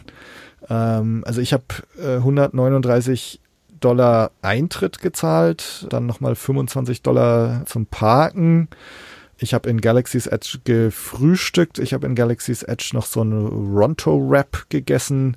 Ah, ja. Ich habe die blaue Milch gekauft. So eine Cola äh, als in Thermaldetonatorform habe ich mir nicht gekauft. Aber also hier zum Beispiel die Cola kostet 7 Dollar. Für meinen Ronto-Wrap habe ich 16 Dollar, glaube ich, hingeblättert. Ja, ja. Ähm, die blaue Milch kostet auch, glaube ich, 10 oder 11 Dollar oder so. Ich meine 7. Äh, also die, dann ist die teurer geworden. Also ich glaube, ich war auch im, okay. im zweistelligen Bereich. Und mein Frühstück, so, so, so ein Muffin und irgendein Saft dazu, glaube auch 16 Dollar oder sowas. Also sind schon ordentliche Preise. Und sind jetzt wahrscheinlich einfach, äh, das sind halt so die Vergnügungspark- und Disneyland-Preise wenn man das kennt und weiß, dann schockt und überrascht einen das vielleicht auch nicht mehr. Aber für mich war das schon so ein bisschen abturnend, nachdem ich eh ja schon so ein bisschen hier Rise of the Resistance mhm. klappt nicht und dann mache ich jetzt Frustessen. Jetzt hole ich mir erstmal ein Mustafa Cinnamon Roll und ein, äh, weiß gar nicht, was habe ich für ein Getränk getrunken? Smooth Juice oder irgendwie sowas hieß das. Ähm, und ähm, Move Juice, glaube ich. Ja. Und, und dann hier so, ja, das macht 16 Dollar. Also, oh, also das hat meine Stimmung dann nicht gerade verbessert. Ja, das, das ähm, kann ich nachvollziehen. Genau. Also es generell, ne? Man, also wenn man dann da ist, ich, ich glaube, als Pfennigfuchser sollte man was anderes machen. Ja, als ja genau. Wenn wir jetzt schon davon reden, was man machen sollte, dann lass uns doch jetzt mal zu unserer Liste von zehn oder elf Dingen, die man vorher wissen sollte oder zehn Dinge, die man machen sollte. Lass uns doch da mal drüber sprechen. Ja, gern. Ich fange mal an. Erster Tipp. Stimmt euch vorher drauf ein. Äh, wir haben den Comic schon erwähnt in dem du viele Easter Eggs hast und wiederentdeckst, wenn du durch Batu läufst. Man kann Thrawn Alliances nochmal lesen, wir haben es schon erwähnt. Was ich auch gelesen habe, ist äh, Black Spire, den Roman von äh, Delilah Dawson, der größtenteils auf Batu spielt und der sich ähm, ja, als Kritiker kann man jetzt sagen, dass dieser Roman einfach nur irgendwie so die Highlights von Galaxy's Edge abhakt und äh, schaut, dass aber auch noch jede Attraktion und, und jeder Verkaufsstand irgendwie erwähnt wird. Es ist aber trotzdem so, äh, wenn du den vorher liest und ähm, schon mal ein paar von den Charakteren begegnest, äh, schon mal weißt, dass sich die Batuaner mit Bright Suns begrüßen. Und so wirst du dann im Park tatsächlich auch teilweise begrüßt. Und du kriegst so ein bisschen was mit, was so unter äh, der Kantina vor sich geht. Nämlich irgendwelche Schmuggel- und kriminellen Aktivitäten. Und das ist so ein bisschen so, so eine Art Augmented Reality. Also wenn du diesen Roman vorher gelesen hast und dann zu Galaxy's Edge kommst, siehst du irgendwie noch mehr als der Normalbesucher. Also großer Tipp, sich vorher einstimmen. Genau, vor allem, weil ja auch Batu äh, kein aus den Filmen bekannter Planet ist. Genau. Ich glaube, diese Lektüre vorher auch echt noch was mit dem Spaß zu tun hat. Ja, genau, auf jeden Fall. Genau, mein Tipp ist auf jeden Fall vorher die Apps runterladen. Also Disneyland hat eine eigene App. Ähm, Play Disney wäre noch was, was man machen kann. Auch äh, da gibt es einen äh, Part, äh, wo man äh, nochmal im Galaxy's Edge gewisse Sachen finden kann und abscannen kann. Ähm, auf jeden Fall nutzt die Apps. Ähm, Im Disneyland selber gibt es äh, kostenfreien WLAN-Zugang. Das heißt, macht euch da auch keine Gedanken über Datenvolumen oder irgendwelche Tarife äh, dort ins Internet. Und äh, deswegen äh, da auf jeden Fall äh, die Apps nutzen und am besten noch vorher schon zu Hause runterladen, weil wie ihr jetzt auch mitbekommen habt, ähm, im Laufe des Gesprächs seid angewiesen einfach darauf. Genau. Ähm, angefangen bei Rusted Resistance, aber bis hin dann auch zu Savis Workshop und da einfach äh, gewisse Infos zu bekommen. Also ich habe zum Beispiel auch den Fehler gemacht, dass ich nur diese Play Disney App äh, runtergeladen hatte und habe dann im Park festgestellt, ach ja, hoppla, mit der kannst du dich aber nicht in diese Virtual Queue anstellen, sondern das geht nur mit der Disneyland App. Und die braucht dann auch nochmal, glaube ich, eine Registrierung. Ne? Also man muss da echt genau, ein bisschen genau. Und äh, die habe ich dann im Park noch runtergeladen. Äh, zu einem Zeitpunkt, wo ich noch dachte, ich käme vielleicht in Rise of the Resistance rein. Aber wenn du jetzt rechtzeitig da bist und dann musste die App noch runterladen und dann verpasste Rise of, the Resistance deswegen, weil du alter ja, Depp die App erst noch runterladen musst. Also mach das auf jeden Fall vorher. Genau, und die Disneyland-App nebenbei bemerkt äh, ist auch ganz cool. Da siehst du immer, was die aktuellen Wartezeiten bei den ganzen Attraktionen sind. Ähm, genau. Also die App ist auf jeden Fall ein hilfreicher Begleiter. Ja, anderer wichtiger Tipp, äh, seid rechtzeitig da. Ähm, also das haben wir jetzt auch schon öfters gesagt. Ähm, ich selber war 20 vor 8 oder so da und es hat echt eine gute Stunde gedauert, bis ich im Park war. Und dann habt ihr einfach keine Chance mehr, in Rise of the Resistance reinzukommen. Ähm, ich habe mit einer Dame gesprochen, die da so als Einweiserin war bei Rise of the Resistance und die sagt, dass äh, das normalerweise in fünf bis zehn Minuten ausgebucht ist. Das heißt, ihr müsst wirklich um acht Uhr drin sein äh, und wahrscheinlich musste dann idealerweise schon um, um sieben dich da in die Schlange anstellen, um dann rechtzeitig um acht auch drin zu sein. Und dann müsst ihr wirklich schnell sein. Also ihr müsst dann die App da haben, dann müsst ihr, also wenn ihr jetzt mit einem deutschen Datenplan in USA vielleicht keine, keine Daten habt, dann müsst ihr auch wirklich schleunigst schauen, dass ihr irgendwo zu einem WLAN kommt. Aber das ist, also wenn ihr diese Main Street runterlauft äh, im Park, da gibt's dann schon WLAN und allerspätestens, äh, es, wo, wo dieses Disney-Schloss dann kommt, das Cinderella-Schloss, da ist so ein runder Platz davor und also allerspätestens da habt ihr dann WLAN. Das heißt, rechtzeitig da sein, App runtergeladen haben, App offen haben und sofort irgendwie zum WLAN gehen und dann habt ihr eine Chance, da in eine von den Boarding Groups zu kommen. Ansonsten an der Stelle selber auch gesagt, äh, Galaxy's Edge ist jetzt auch nicht riesig, ne, das Areal. Das heißt, dieses rechtzeitig Dasein würde ich darauf ähm, auch beziehen, wirklich diese Resistance zu sehen. Genau. Ansonsten kommt man da gut mit einem halben Tag zurecht. Also ja. wenn irgendwie Disneyland dann irgendwie durch irgendwelche Umstände nur ein Teil der Reise ist oder mal eben kurz Teil von irgendwas ist.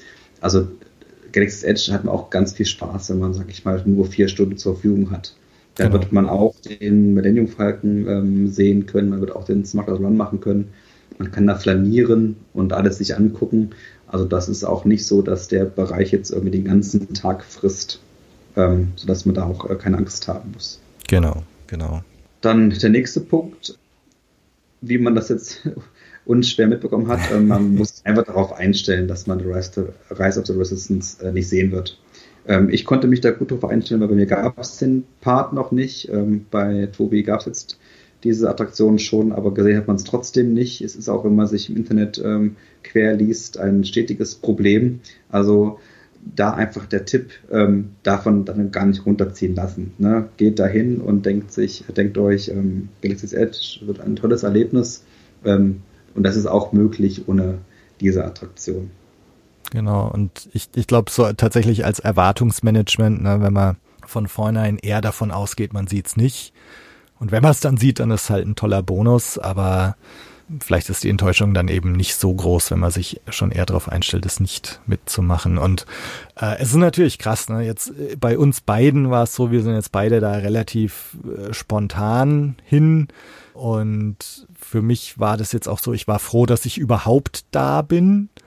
Aber wenn ich mir jetzt vorgestellt hätte, ich hätte jetzt diesen Urlaub in Kalifornien seit Monaten geplant und mein äh, schwer erspartes Geld zusammengekratzt, um jetzt einen Tag da in Disneyland zu sein und Star Wars zu sehen und Rise of the Resistance zu machen und dann fliegst du nach Kalifornien und kommst nicht rein, das ist natürlich schon krass. Aber insofern ja, Erwartungsmanagement, stellt euch mal drauf ein, das nicht zu sehen.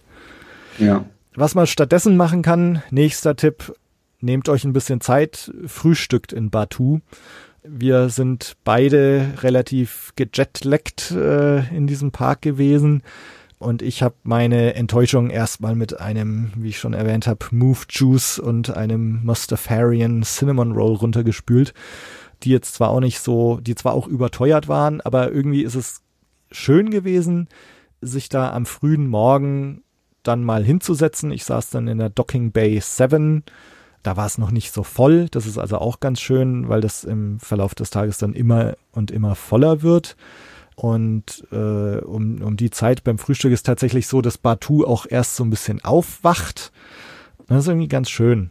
Und sich da mal hinzusetzen und, und Zeit zu nehmen und dann auch über den Markt zu schlendern, die ganzen Verkaufsstände anzuschauen, den blauen Milchstand anzusteuern und eine blaue Milch zu trinken äh, und sich überhaupt so ein bisschen das Treiben einfach anzuschauen und ja. äh, jetzt vielleicht auch gar nicht so, ich muss jetzt den Falken machen und ich muss mich da anstehen, anstellen und äh, so, sondern einfach mal ein bisschen schlendern und das alles auf sich wirken lassen.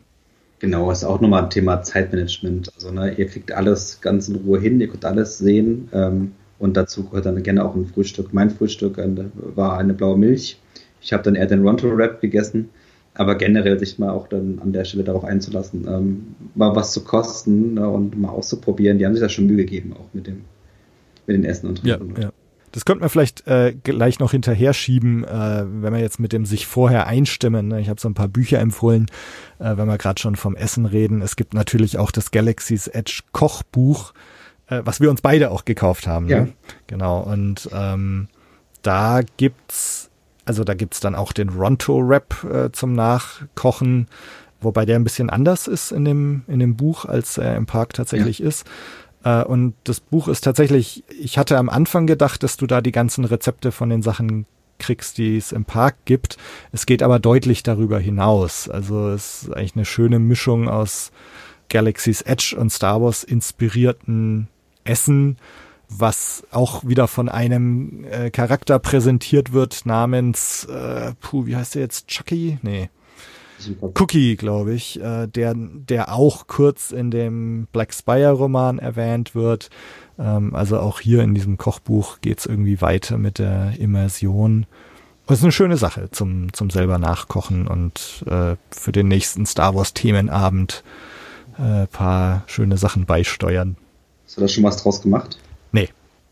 Nee. Ich, ich hatte jetzt ähm, eine Tatooine-Terrine gemacht. Okay, und? Und das war halt cool, weil es das auch mal ein Geschmack war, der neuartig war. Aha. Also das ist ja das, was ich erwarte auch von sowas. Ja. Und mir hat es gut geschmeckt, aber wahrscheinlich auch mit meinem Star Wars Herz. Meiner Frau hat es okay Überhaupt geschmeckt.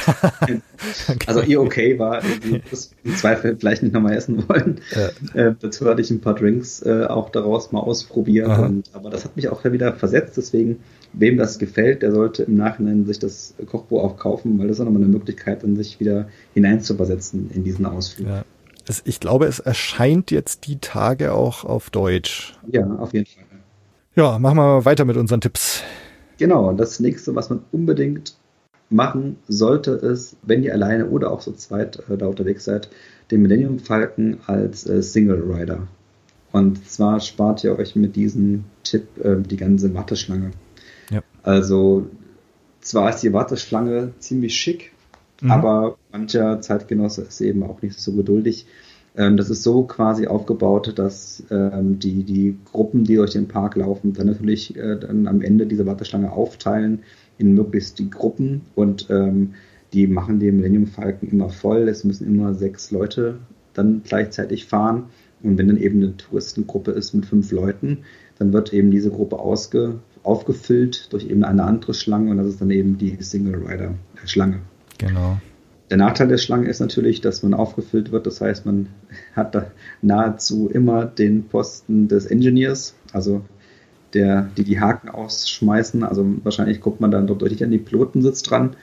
Aber um den auch vielleicht mehrfach zu fliegen oder vielleicht an, an der Stelle als Tipp, äh, macht einmal die Warteschlange mit, äh, um das mal alles gesehen zu haben. Wenn er sagt, das war cool, das will ich nochmal machen, dann auf jeden Fall äh, nehmt den verkürzten Weg und auch zu zweit. Ich war an dem Tag mit dem anderen, ähm, den ich beim Preview-Event kennengelernt habe, ähm, unterwegs und wir waren erst zu zweit an der normalen Schlange und dann nochmal als Single Rider und konnten dann da auch zusammenfahren. Das hat immer ein bisschen Glück dabei, aber das ist dann nochmal ein Tipp an der Stelle. Beim zweiten Mal nutzt den Single Rider auch gerne, wenn ihr zu zweit unterwegs seid. Genau.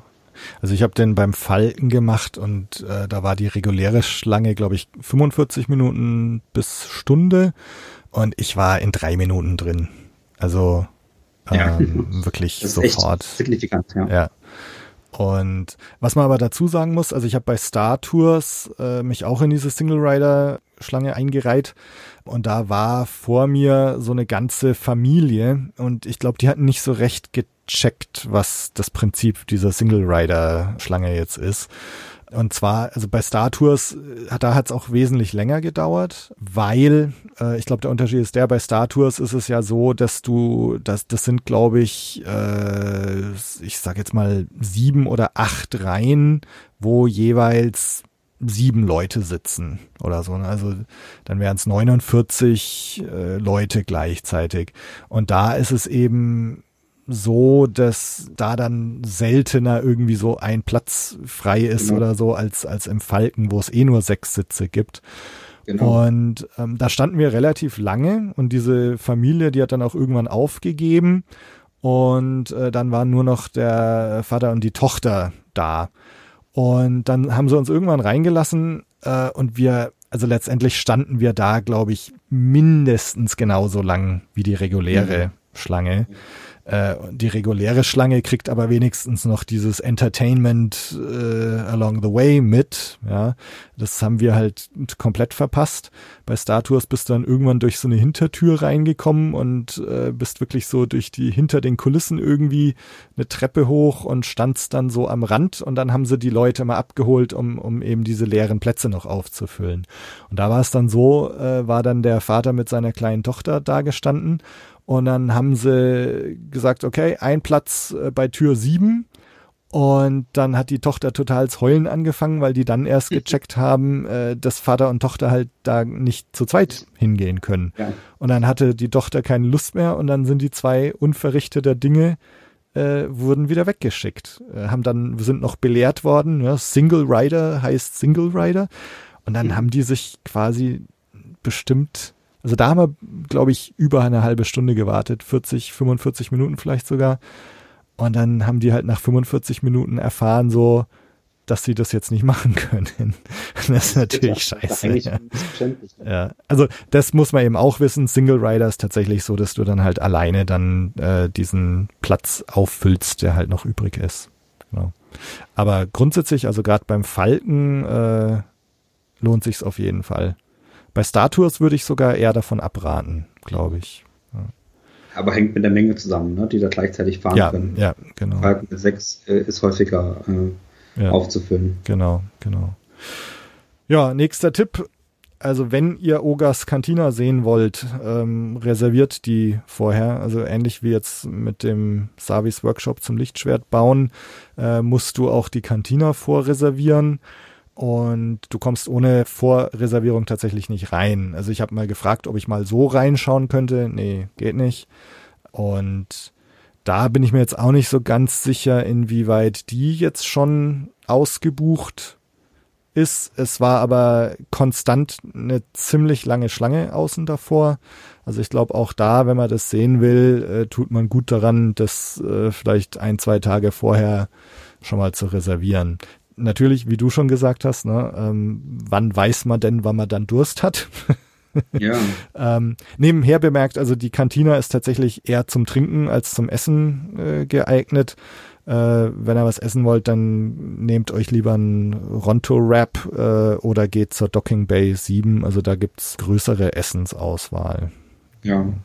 Und man, da ist auch alles zeitbezogen. Man muss da ganz pünktlich am Einlass sein, um dann wirklich seinen Platz in der Kantine zu bekommen. Und man wird dann auch natürlich nach einer gewissen Zeit höflich rausgebeten, weil das natürlich alles ähm, über so Zeitslots funktioniert. Genau. Okay, dann mache ich weiter mit dem Tipp, dass ihr bitte auf keinen Fall ans Geld denken sollt. das ist ja gleich ein doofer Tipp, aber ähm, wie auch Tobi schon erwähnt hat, das kostet alles seinen Preis, war sicherlich auch äh, Themen parkspezifisch äh, normal ist. Ähm, aber man hat dann deutlich, ich, ich, glaube, man ist besser beraten, wenn man das nicht auf den letzten Cent im Monat macht, diesen Trip, sondern wirklich auch ein bisschen Geld sich irgendwie anspart, um zu sagen, ich schaue an dem Tag dann nicht aufs Geld, sondern nehme mir dann vielleicht noch, was weiß ich, ein kleines Mitbringsel mit und koste eine blaue Milch und ärgere mich dann nicht darüber, wenn ich die Kreditkarte da dran halte, sondern das macht das Ganze einfach schöner, wenn man da einfach nicht so dran denkt. Ähm, nehmt es als einmaligen Ausflug, als, als schöne Atmosphäre mit und dann seid da vielleicht für euer eigenes Gewissen ein bisschen spendabler unterwegs und äh, macht euch da nicht so einen Kopf drum. Ja, ja. Also mir geht's jetzt auch so, ich habe jetzt nicht äh, überprüft, wie viel Geld ich da eigentlich da gelassen habe. War aber schon einiges, befürchte ich. Und es ist, es ist halt tatsächlich, wie ich ja auch schon vorhin gesagt habe, es ist einfach teuer. Also die, die T-Shirts kosten 37 Dollar ohne Tax. Also das heißt wahrscheinlich äh, bis dann so bei, bei 40 Dollar oder so für ein T-Shirt. Ähm, ja, also es, genau. es ist teuer, aber ich glaube, ne, wenn du da ein Ronto-Rap isst und eine blaue Milch trinkst und dir vielleicht noch ein T-Shirt mitnimmst oder ein Lichtschwert baust, du denkst da danach, glaube ich, sehr wohlwollend dran zurück und was für ein schönes Erlebnis das war. Und ich glaube, du denkst hoffentlich vielleicht jetzt nicht mehr dran, fuck, ich habe jetzt 36 Dollar für dieses T-Shirt hingeblättert oder 16 Dollar für den Ronto-Rap. Also natürlich irgendwie denke ich jetzt schon dran, aber äh, es überwiegt einfach schon das Erlebnis und ich glaube, äh, wenn man sich einfach darauf einstellt, dass man da Geld lässt und äh, während man dann da ist, äh, nicht konstant jeden Penny zweimal umdreht, ähm, ich glaube, dann kann man das schon mehr genießen. Ja, ja ähm, und der letzte Tipp sind eigentlich zwei Tipps in einem. Ähm, wir haben es jetzt auch schon öfters erwähnt, äh, Star Tours, also ich fand's super, ähm, gerade jetzt mit dieser neuen Kev Beer und, und Exegol Geschichte, also auf Kev Beer, du fliegst da dann tatsächlich in dieses Todessternwrack rein und auf Exegol äh, fliegst du durch die Flotte der Final Order, also das ist schon ziemlich cool. Also nehmt das auf jeden Fall auch noch mit, auch wenn es nicht in Batu im Galaxy's Edge Themenbereich ist. Äh, und wenn ihr schon dabei seid, dann nehmt auch gleich noch den Indiana Jones äh, Ride mit, äh, wenn ihr Indiana Jones Fans seid sowieso. Also auch da ist es so, auch wieder, dass man beim Anstehen, das ist ziemlich toll gemacht. Du läufst durch so eine Tempelanlage durch und dann siehst du irgendwelche Skelette, die von irgendwelchen Fallen aufgespießt wurden. Und dann der Ride selber ähm, ist auch, ist so ein bisschen so dieses Rise of the Resistance Ding. Also du bist dann in so einem alten Jeep äh, mit, keine Ahnung, 20 anderen Teilnehmern und so eine Art glorifizierte Geisterbahn. Also du fährst auf so Schienen durch und dann kommt der berühmte riesige Rollstein irgendwann mal auf dich zu oder irgendwelche Spinnen krabbeln rum und so weiter und, und Indiana Jones ist auch dabei. Ja, schon ziemlich cool. Also wenn ihr schon da seid, dann macht das auch gleich noch mit. Ja, also Star Tours habe ich äh, auch gemacht, ähm, war ich nicht äh, ganz begeistert von, kann man vielleicht an der Stelle noch mhm. drüber sprechen. Liegt aber auch bei mir daran, dass ich ein totaler Kanon-Freak bin. Also ja. mir ist total wichtig, was ich sehe, lese, mache und sowas. Das muss alles Kanon sein. Dann können sich ähm, einige meiner äh, Star Wars Union Kollegen manchmal Zähne an mir ausweisen mit Philipp, lies doch mal das, äh, lies doch mal das. Und wenn dann eine Frage kommt, widersprichst du in dem Kanon, da kann das im Expanded Universe total cool sein, das glaube ich auch, aber ich kann halt irgendwie nichts Star Wars-mäßiges konsumieren, was nicht mit dem aktuellen Kanon ja.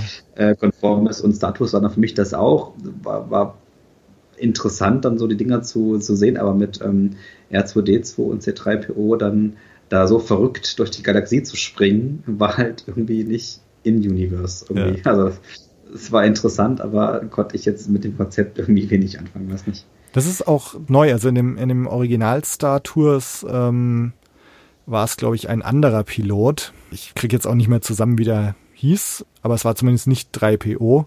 Mhm. Also das ist auch eine Neuerung. Auch da weiß ich jetzt nicht genau, wie lang das schon ist, aber nee, kann ich verstehen. Aber, also diese, diese Neuerung auf Kev Bier. Ne? Du, du fliegst da so kurz über der Meeresfläche mit riesenhaften Wellen und dann dieser Flug in das Todessternwrack rein. Also allein deswegen äh, lohnt sich schon. Vor, ja. Das ist wirklich sehr cool. Ja. Ja, ja also so viel zu unseren, äh, ja, jetzt habe ich gar nicht mitgezählt, ob es jetzt neun oder zehn oder elf waren. Wissen wir nicht so genau. Aber. Im letzten zusammen waren es, genau. Genau. Also so viel zu unseren Tipps. Und, und das sind tatsächlich so Dinge, die ich gerne vorher gewusst hätte teilweise. Also gerade was so dieses mit der App angeht oder dem rechtzeitig Dasein. Äh, wo wir gerade von der App reden, hast du diese Disney Play oder Play Disney oder wie sie jetzt heißt, App ausprobiert, wo du irgendwelche Sachen einscannst äh, und so weiter? Ich hatte kurz mit dem Gedanken gespielt, das zu machen, habe es aber dann nicht in die Tat umgesetzt, ähm, weil ich mir dann gesagt hatte, ich wollte mich jetzt da, ich bin da bei sowas dann auch so ein Completionist und äh, wollte irgendwie meine Laune nicht drücken lassen, dadurch, dass ich dann irgendwo versteckt so Codes nicht finde.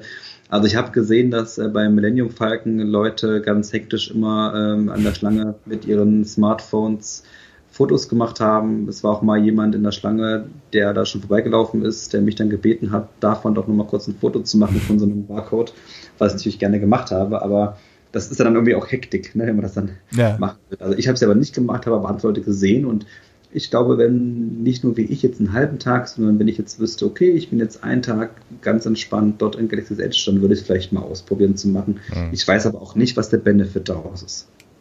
Also ich habe es auch nicht gemacht. Ist auch so ein Ding. Ich hatte es eigentlich vor, hatte dann aber auch irgendwie keinen Bock mehr drauf. Also es ist tatsächlich, also wie gesagt, das Rise of the Resistance äh, Debakel am Anfang er hat mir tatsächlich schon etwas so auf die Stimmung gedrückt und dann hatte ich da auch irgendwie keine Lust mehr drauf, äh, mit der App dann noch rumzuspielen. Beziehungsweise äh, war ich dann einfach auch so müde irgendwann mit, mit meinem Jetlag. Also ich bin tatsächlich am Tag nach der Ankunft gleich hin. Das ist vielleicht auch noch so ein Tipp, nochmal außer Konkurrenz nachgeliefert. Geht vielleicht nicht am Tag eins nach Ankunft rein. Ähm, ja also vielleicht erstmal den Jetlag irgendwie überwinden und dann erst rein, weil es ist schon anstrengend in diesem Park. Also klar, Laufwege. Ne? Ja, genau. Laufwege, stehst viel an und hast wahnsinnig viel Eindrücke zu verarbeiten. Ja, und vor allem, wenn du dann tatsächlich Rise of the Resistance sehen willst und du stehst irgendwie um vier Uhr nachts auf, um äh, dann rechtzeitig am Park zu sein, ne, dass du um ab sieben oder so dich da anstellst oder noch früher, um dann rechtzeitig drin zu sein. Dann kriegst du am Schluss noch zugewiesen, du kommst jetzt um 21 Uhr in Rise of the Resistance, dann musst du irgendwie äh, bis 21 Uhr noch wach bleiben und, und durchhalten. Also das ist schon, schon tough. Also ich selber bin also wie gesagt, ich war so um 8.30 Uhr, 8.40 Uhr irgendwas drin im Park und dann, äh, ich glaube um 16 Uhr oder so bin ich wieder gegangen. Da war ich dann echt einfach platt. Ja. Man, theoretisch lassen sie einen auch wieder rein. Also du kannst rausgehen und äh, kommst auch wieder rein. Ähm, jetzt war bei mir halt so, äh, ich habe halt in der Nähe von San Diego gewohnt. Also ich hatte noch äh, eineinhalb Stunden Fahrt vor mir. Also ich bin dann gefahren und nicht später nochmal rein. Genau, aber es ist, ist auf jeden Fall ziemlich anstrengend, das Ding. Ja. Genau, äh, achso, wir waren aber ja bei der App, also, aber nee, die habe ich auch nicht ausprobiert. Und ich glaube tatsächlich, also, das ist tatsächlich so, wenn du jetzt vielleicht zwei Tage im Park bist sogar oder etwas ausgeruhter im Park bist und dann tatsächlich mehr Zeit hast, ähm, dann kann man das durchaus mal machen. Und es soll ja sogar so sein, äh, wenn du jetzt den Smugglers Run machst, äh, da kannst du irgendwie auch einscannen, ne, oder wie du das jetzt äh, gemacht hast. Und wenn du da den Falken in Flammen aufgehen lässt, äh, was, was, bei meinem ersten äh, Flug tatsächlich der Fall war, da hat er am ja. Schluss irgendwie gebrannt. Ja, im zweiten. Aha, und äh, dann angeblich, wenn du das mit deiner App registrierst und dann in Ogas Cantina gehst und da auch irgendwie mit der App registriert bist, angeblich kommentiert der Bartender dann auch so, ey, da ist der, der den Falken ruiniert hat oder so. Okay, das ist cool. Also das ist, ist ich glaube, da entstehen schon noch ein paar ganz coole Dinge, wenn man diese App wirklich richtig verwendet. Wer das gemacht hat, ähm, schreibt uns mal, wie das für euch so war. Hm, Thema Immersion hat man jetzt auch schon gerade angesprochen. Ähm, wie stehst du dazu? Warst du immersiert? Absolut. Deswegen ist es auch bei mir ähm, mit beim Thema Atmosphäre verankert, auch auf meinen Tops. Ich war total immersiert. Liegt aber daran, dass ich mit den Sequels viel anfangen kann. Mhm. Und deswegen fand ich das cool. Hat also, sage ich mal, keine, schon keine intrinsische Abneigung gegen dem, was da jetzt auf mich zukommt. ich hatte natürlich auch nicht äh, das Problem, was du hattest mit der ähm, Enttäuschung am Anfang. Ähm, ich fühlte mich total auf Batu aufgehoben. Ich wie in einem anderen Universum gut.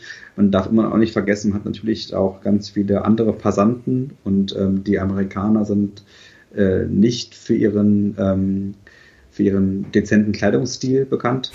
Also das drückt vielleicht auf die Immersion, aber nein, ich fand finde den Bereich äh, toll und immersiv, angefangen bei der Cola in Thermaldetonator-Form bis zu Ronto Raps und die Laternen und die Schauspieler, das will ich, ne, das, das fand ich eben wirklich toll, ne? Auch äh, nicht nur Kylo Ren, sondern auch Offiziere der ersten Ordnung mit äh, Sturmtruppler der ersten Ordnung laufen darum, aber auch nur im bestimmten Teil des Parks, in einem anderen Teil begegnen einem dann, wie gesagt, Ray und äh, Chewbacca und so. Und äh, das fand ich von vorne bis hinten richtig toll. Und bei der Emotion hat es mich abgeholt. Ich fand mich da wirklich aufgehoben wie in einer Galaxie, ja. die weit, weit weg ist. Wie ging es dir? Also auf der einen Seite würde ich sofort unterschreiben, was du jetzt gerade sagst. Auf der anderen Seite ist es auch immer noch ganz eindeutig die ganze Zeit ein Freizeitpark. Ähm, also okay. wenn du jetzt die Amerikaner ansprichst, äh, also es ist halt einfach, du hast halt das Freizeitpark-Publikum da mit Kinderwagen und Mickey Maus Ohren am Kopf ja. äh, und so. Also und das vergisst man halt nicht oder es übersieht man halt nicht. Mhm. Also es ist es ist schon immer noch einem die ganze Zeit bewusst, du bist jetzt in diesem ja. Freizeitpark.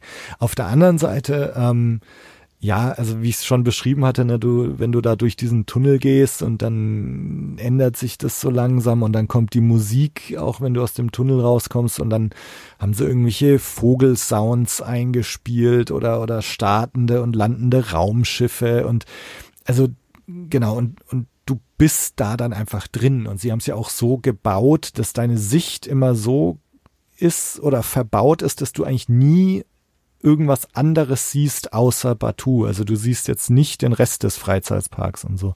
Und das ist einfach schon toll. Und da gibt's so viel zu entdecken und sehen. Und das ist einfach toll. Und auch gerade dieser Markt ist einfach super.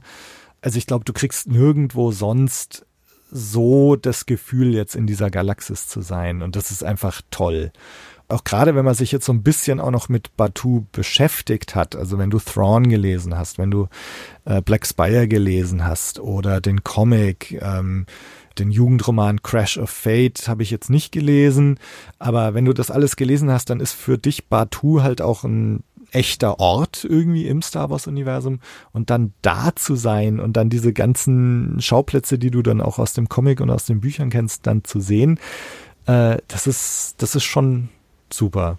Ähm, aber äh, wie gesagt, also äh, du hast halt immer noch das Freizeitpark-Publikum da. Klar hast du jetzt Merchandise, was nicht gebrandet ist mit Star Wars, aber es ist halt trotzdem noch Merchandise und auch Preise, die jetzt äh, wahrscheinlich so auf einem Schmugglerplaneten am Rand des Universums äh, nicht so teuer wären. Ähm, also insofern Immersion ja, aber auch mit Einschränkungen. Aber ich finde, sie haben halt das, was sie wirklich machen können, versucht zu tun. Also du kannst ja, natürlich den Gästen ja. nicht vorschreiben, was, was sie anziehen und ja. das, was sie haben beisteuern können zur Immersion, haben sie sehr, sehr geschickt gemacht, aus meiner Sicht.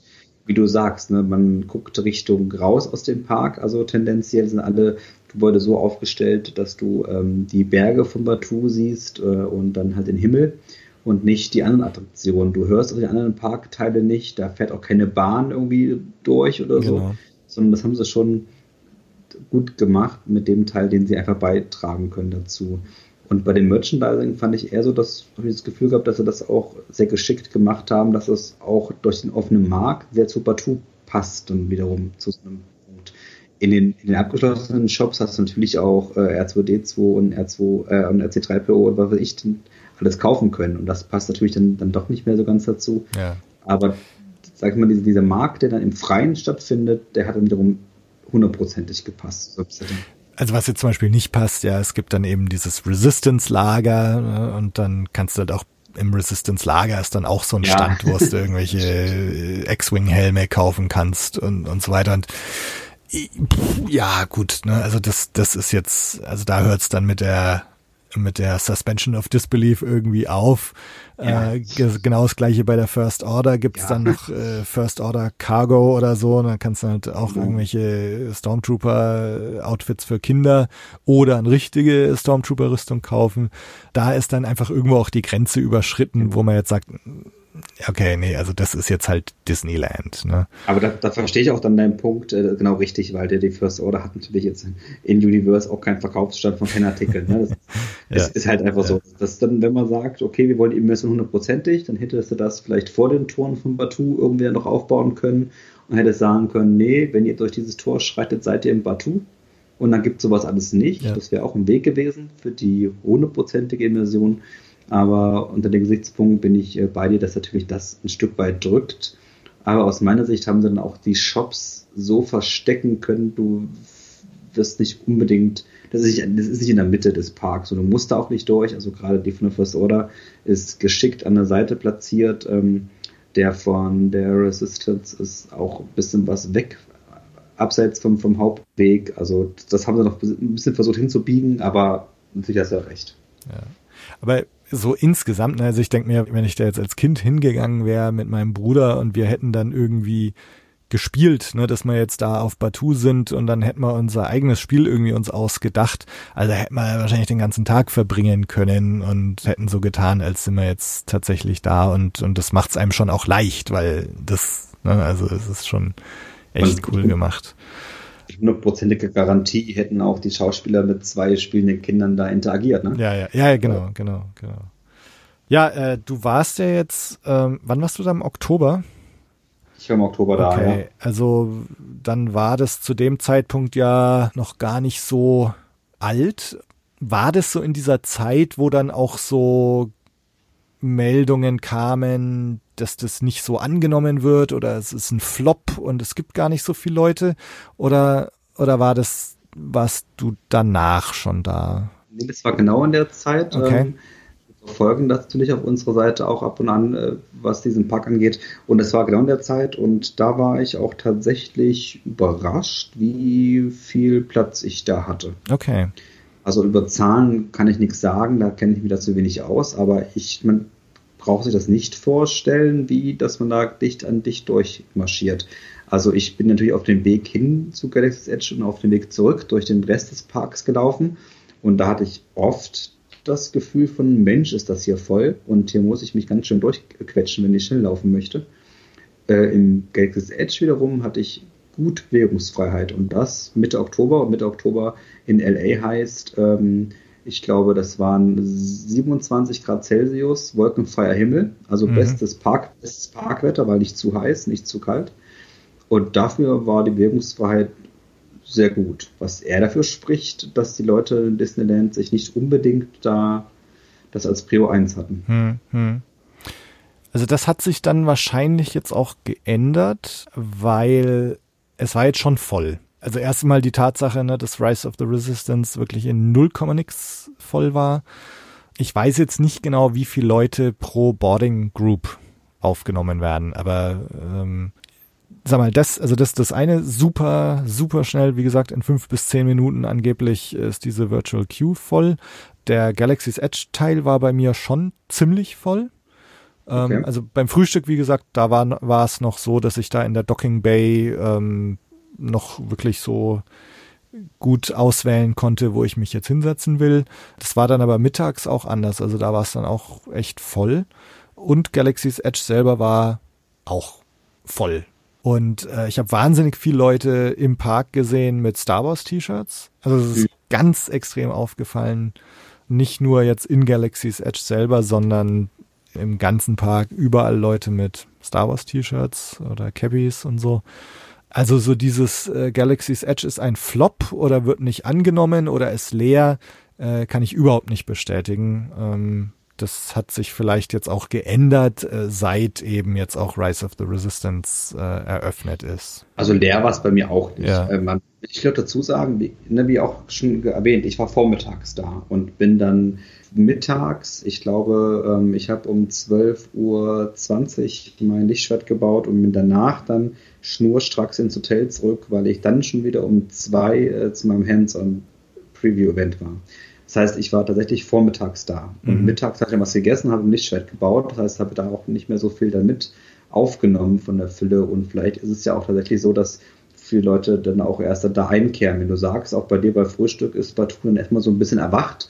Vielleicht war es bei mir einfach viel Zeit, die da mit mhm. reinschwirrt. Ja, ja, das kann auch sein. konzentriert und da war es ähm, mit bisschen mehr Bewegungsfreiheit. Ähm, dann bin ich dann mittags durch den ganzen Park zurück zum Hotel gegangen. Aha. Und da war es natürlich sehr voll. Und wir sind dann nochmal als ganze Gruppe abends dann wieder in den Park gegangen, um dann zu der Kantine zu gehen, wenn alle Leute aus dem Park rausgegangen sind.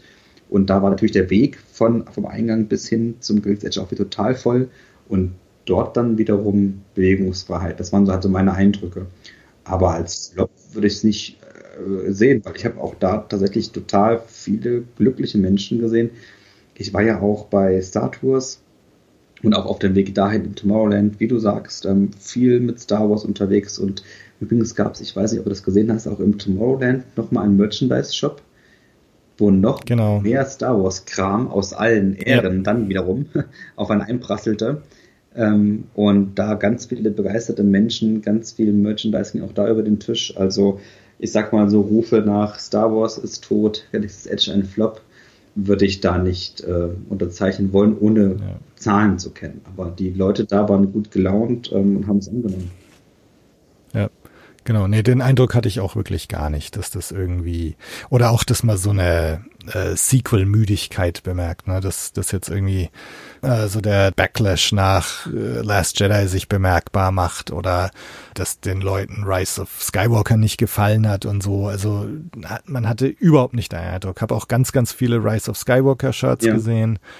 Und äh, also viele Leute, viele begeisterte Leute und Star Wars Fans, genau. Äh, nebenbei bemerkt, also bei Star Tours, genau, das ist äh, Star Traders, glaube ich, dieser Laden, der da genau. ist. Äh, und der im Gegensatz zu den ganzen Sachen in Galaxy's Edge, der ist dann halt schon gebrandet. Also da kriegst du dann auch deine äh, Star Wars Logo T-Shirts und Black Series Figuren und so weiter. Lego Star Wars auch. Lego Star Wars, genau. also, alles, was das Herz begehrt.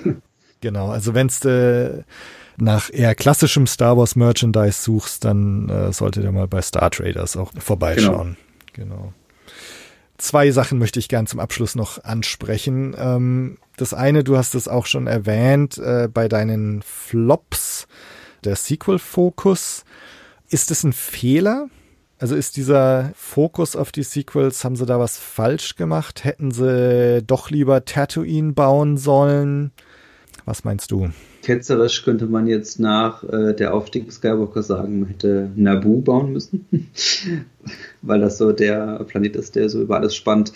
Nein, Fehler weiß ich nicht. Ich glaube, dass man sowas auch erst bewerten kann, wenn so die Sequel-Trilogie dann auch so ein bisschen an, Alter gewonnen hat. Ich wäre ja. immer so vorsichtig mit dieser Gesamteinschätzung der ganzen Trilogie, wie sie jetzt war, jetzt mit diesen frischen Eindrücken vom letzten Film. Ich bin mal gespannt, wie die altern wie die, ja. der Umgang damit altert. Und dann kann man vielleicht feststellen, ähm, ob das ein Fehler war. Ich glaube, man hat sich sehr bewusst dafür entschieden äh, bei seitens Disney, wir machen jetzt diese drei neuen Filme und dazu passend auch dieser Park und es wird unser neues großes Ding. Und ich, ja, jetzt ist ja die Sequel-Trilogie abgeschlossen. Wenn ich jetzt so Disney beobachte in ihrer Kommunikation mit dem, was so angekündigt ist, habe ich das Gefühl, dass die Sequels jetzt erstmal, sage ich mal, beendet wurden und bis sich das Fanlager wieder beruhigt hat, wird das jetzt auch nicht wieder rausgekramt. Und das kann wiederum natürlich auch so ein bisschen doof für Galaxy's Edge sein. Vielleicht mh, hm, hatte man bei Disney gehofft, dass das Ganze insgesamt neutraler aufgenommen wird, die ja. Sequels. Und dann ist so ein Park natürlich nochmal viel cooler. Mh, hm, angenommen, dass die Sequel-Trilogie schlecht altert, Leuten weiterhin oder Teile, Teile des Fandoms weiterhin damit nichts, nachhaltig nichts anfangen können, könnte es irgendwann auch ein Problem für Galaxy's Edge werden. Ja. Wenn, wenn dann auch die, die, die Meinung da so ein bisschen kippt. Das, aber das kann man, glaube ich, jetzt noch nicht beurteilen. Stand jetzt, finde ich, ist es natürlich toll, dass man hat drei Filme, man lernt dann neue Charaktere kennen und ähm, hat jetzt nochmal einen Themenbereich, einen Themenpark, wo man Ray treffen kann, wo man Kylo treffen kann, der total auch in dieser Welt spielt ähm, der Sequels und stand jetzt ist es ein Vorteil und war dann kein Fehler bezogen auf was ist mal in fünf Jahren. Dann, wenn die, die Sequels wieder fünf Jahre alt sind, weiß ich nicht, ähm, ob man dann nicht lieber irgendwie durch den Park geht und nach dann der vierten Staffel der Mandalorian sich denkt, Mensch, ein bisschen mehr vom Mando wäre cool oder so. Mm, Also das ist halt die Frage, die aber statt jetzt schwer zu beantworten ist. Ja. Ich Nummer sicher, Nummer sicher wäre sicherlich sowas wie Tatooine gewesen. Ja, ja. Also ich bin eigentlich ganz froh, dass es nicht Tatooine ist. Und zwar einfach, weil sie, weil sie hier jetzt diese Gelegenheit hatten, wirklich irgendwas von Grund auf zu bauen und zu sagen, das, was du hier siehst, das ist Black Spire, das ist Batu. Ja. Und äh, da gibt's Doc Ondars Den of Antiquities, da gibt's Ogas Cantina, da gibt's die Ronto Roasters und in den ganzen Comics und Büchern und so ist das auch alles drin und und so von der Geografie und was wo ist, ist das so, genau wie du es da siehst. Ja. Ähm, und das hilft natürlich enorm auch mit der Immersion, weil weil du so das Gefühl hast, das ist das Original. Wenn du jetzt in Tatooine bist oder so, da gibt's dann die Filme und äh, wahrscheinlich in irgendwelchen äh, was weiß ich, Rollenspielbüchern, die, gut, die sind jetzt vielleicht auch nicht Kanon, aber du hast immer irgendwo irgendwelche Layouts, wie jetzt äh, Moss Eisley eigentlich ausschaut oder so, ne? Und, und dann hättest du, glaube ich, immer das Gefühl, dass du jetzt hier in so einem, in so einer Disneyland-Interpretation von Moss Eisley oder so bist irgendein Ding, was so symbolisch für Moss Eisley steht oder so. Ich weiß nicht, ob das gerade Sinn macht, aber ich finde es eigentlich ganz cool zu sagen, wir kreieren was Neues und wir haben hier absolute kreative Freiheit, äh, hier was von Grund auf Neues zu kreieren und, und da auch irgendwas zu etablieren. Da gebe ich dir recht. Aber das hättest du ja auch machen können, ohne dass du die Zeitära so einschränkst. Ja, ja. Batu, ja, ist, finde ich nicht verkehrt. Ich brauche keinen bekannten Planeten. Eher nochmal den Reiz, dass du sagst, das ist ein Planeten, den gab es vorher nicht und den haben wir jetzt entworfen mit unserer künstlerischen Freiheit auch an der Stelle und machen dann eben Comics und Bücher. Da bin ich bei dir. Die Frage ist, hätte man mit dem Zeitalter ja. was tricksen können? Ja, das stimmt natürlich. Ähm, jetzt ist es so, also ich glaube, man könnte Batu jetzt relativ easy auf äh, Imperiumszeiten ummünzen. Ne? Ich meine, der, der Falke ist der Falke. Und dann machst du halt das Resistance-Lager zum Rebellenlager oder so. Also das ja. würde, glaube ich, relativ schnell und easy machbar sein. Und ich könnte mir auch vorstellen, wenn tatsächlich die Sequel-Trilogie nicht so gut altert, oder es einfach auch keinen mehr interessiert irgendwann und die Leute halt doch eher an der Originaltrilogie irgendwie festhalten, dass man tatsächlich irgendwann sagt, man rebrandet das jetzt so ein bisschen und äh, es ist jetzt die klassische Originaltrilogie-Ära. Ähm, das wäre, glaube ich, relativ schnell machbar. Auf der anderen ähm, Seite war der Bereich auch sehr teuer. Ne? Ich glaube, auch Rise of the Resistance soll sehr teuer gewesen sein. Im, ja, im, ja, das, das glaube ich. Animatronics. Ja. Und den so einfach wiederum umzuschreiben, ist dann schon mhm. nochmal mehr Aufwand. Also sicherlich überhaupt nicht unmöglich, aber ja. da müsste man schon nochmal einiges an Geld auch in die Hand nehmen, auch das so wirklich um, umzuschreiben. Ja. ja. Also man, man müsste sich halt ähm, von diesem Immersionskonzept ein bisschen lösen. Und ja. da weiß ich nicht, wie, wie bereit sie jetzt da sind. Ne? Im Moment ist es halt so, es passt halt alles genau in diese eine Erzählung, die sie da machen. Es, es spielt irgendwann, ich weiß gar nicht, äh, nach Last Jedi, glaube ich. Ne? Ähm, also so zwischen Last Jedi und Rise of Skywalker. Genau, die, die, die, äh, der Widerstand äh, brauchte Ver Verbündete und, und, genau. und Supplies. Ja. Und, ja. ja. Genau, also man kann wirklich das Buch äh, Black Spire lesen, da wird ja hier wie Moradi als äh, Spion nach Batu geschickt, um da diese Basis aufzubauen und so und genau darum geht's eben. Die, die Resistance hat da jetzt äh, diesen Planeten auserkoren, um irgendwie Leute zu rekrutieren und so. Und, und da passt natürlich alles irgendwie ins Bild, was du so siehst. Und äh, wenn, wenn sie jetzt sagen würden, zum Beispiel, okay, nee, wir machen jetzt, das ist eher so die imperiale Zeit und es läuft jetzt halt Darth Vader rum und Sturmtruppen laufen rum, dann widerspricht es zum einen natürlich dem, dem Kanon, den sie jetzt in Büchern, Comics und so weiter etabliert haben. Äh, und zum anderen, wenn sie jetzt Rise of the Resistance so lassen, wie es ist, dann passt es natürlich da auch nicht mehr rein. Also es würde halt bedeuten, wahrscheinlich irgendwie, dass sie dieses Immersions- und Kanon-Konzept irgendwie aufgeben müssten. Ähm, was vielleicht ein Großteil der Besucher egal ist. Ja, ja. Ähm, ja. Also ich bin gespannt, wie es tatsächlich so, sagen wir, in, in fünf Jahren oder so, wie es ausschaut.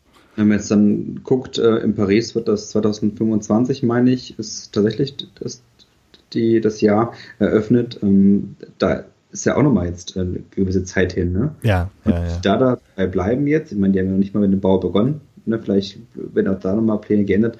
Oder vielleicht kann man es daran ein bisschen ablesen.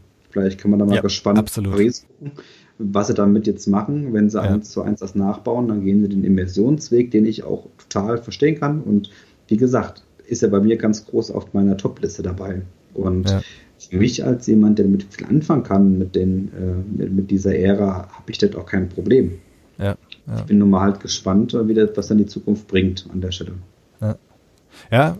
Bin ich sehr gespannt. Also zumal ja 2025 äh, sind wir eventuell schon mitten in einer neuen Trilogie oder oder ne schauen wir mal wie es wie es jetzt tatsächlich auch weitergeht äh, mit Disney und Star Wars im Kino ob diese angekündigten 2022, 24, 26 Termine tatsächlich äh, noch so stehen werden. Ich glaube es ja eigentlich nicht.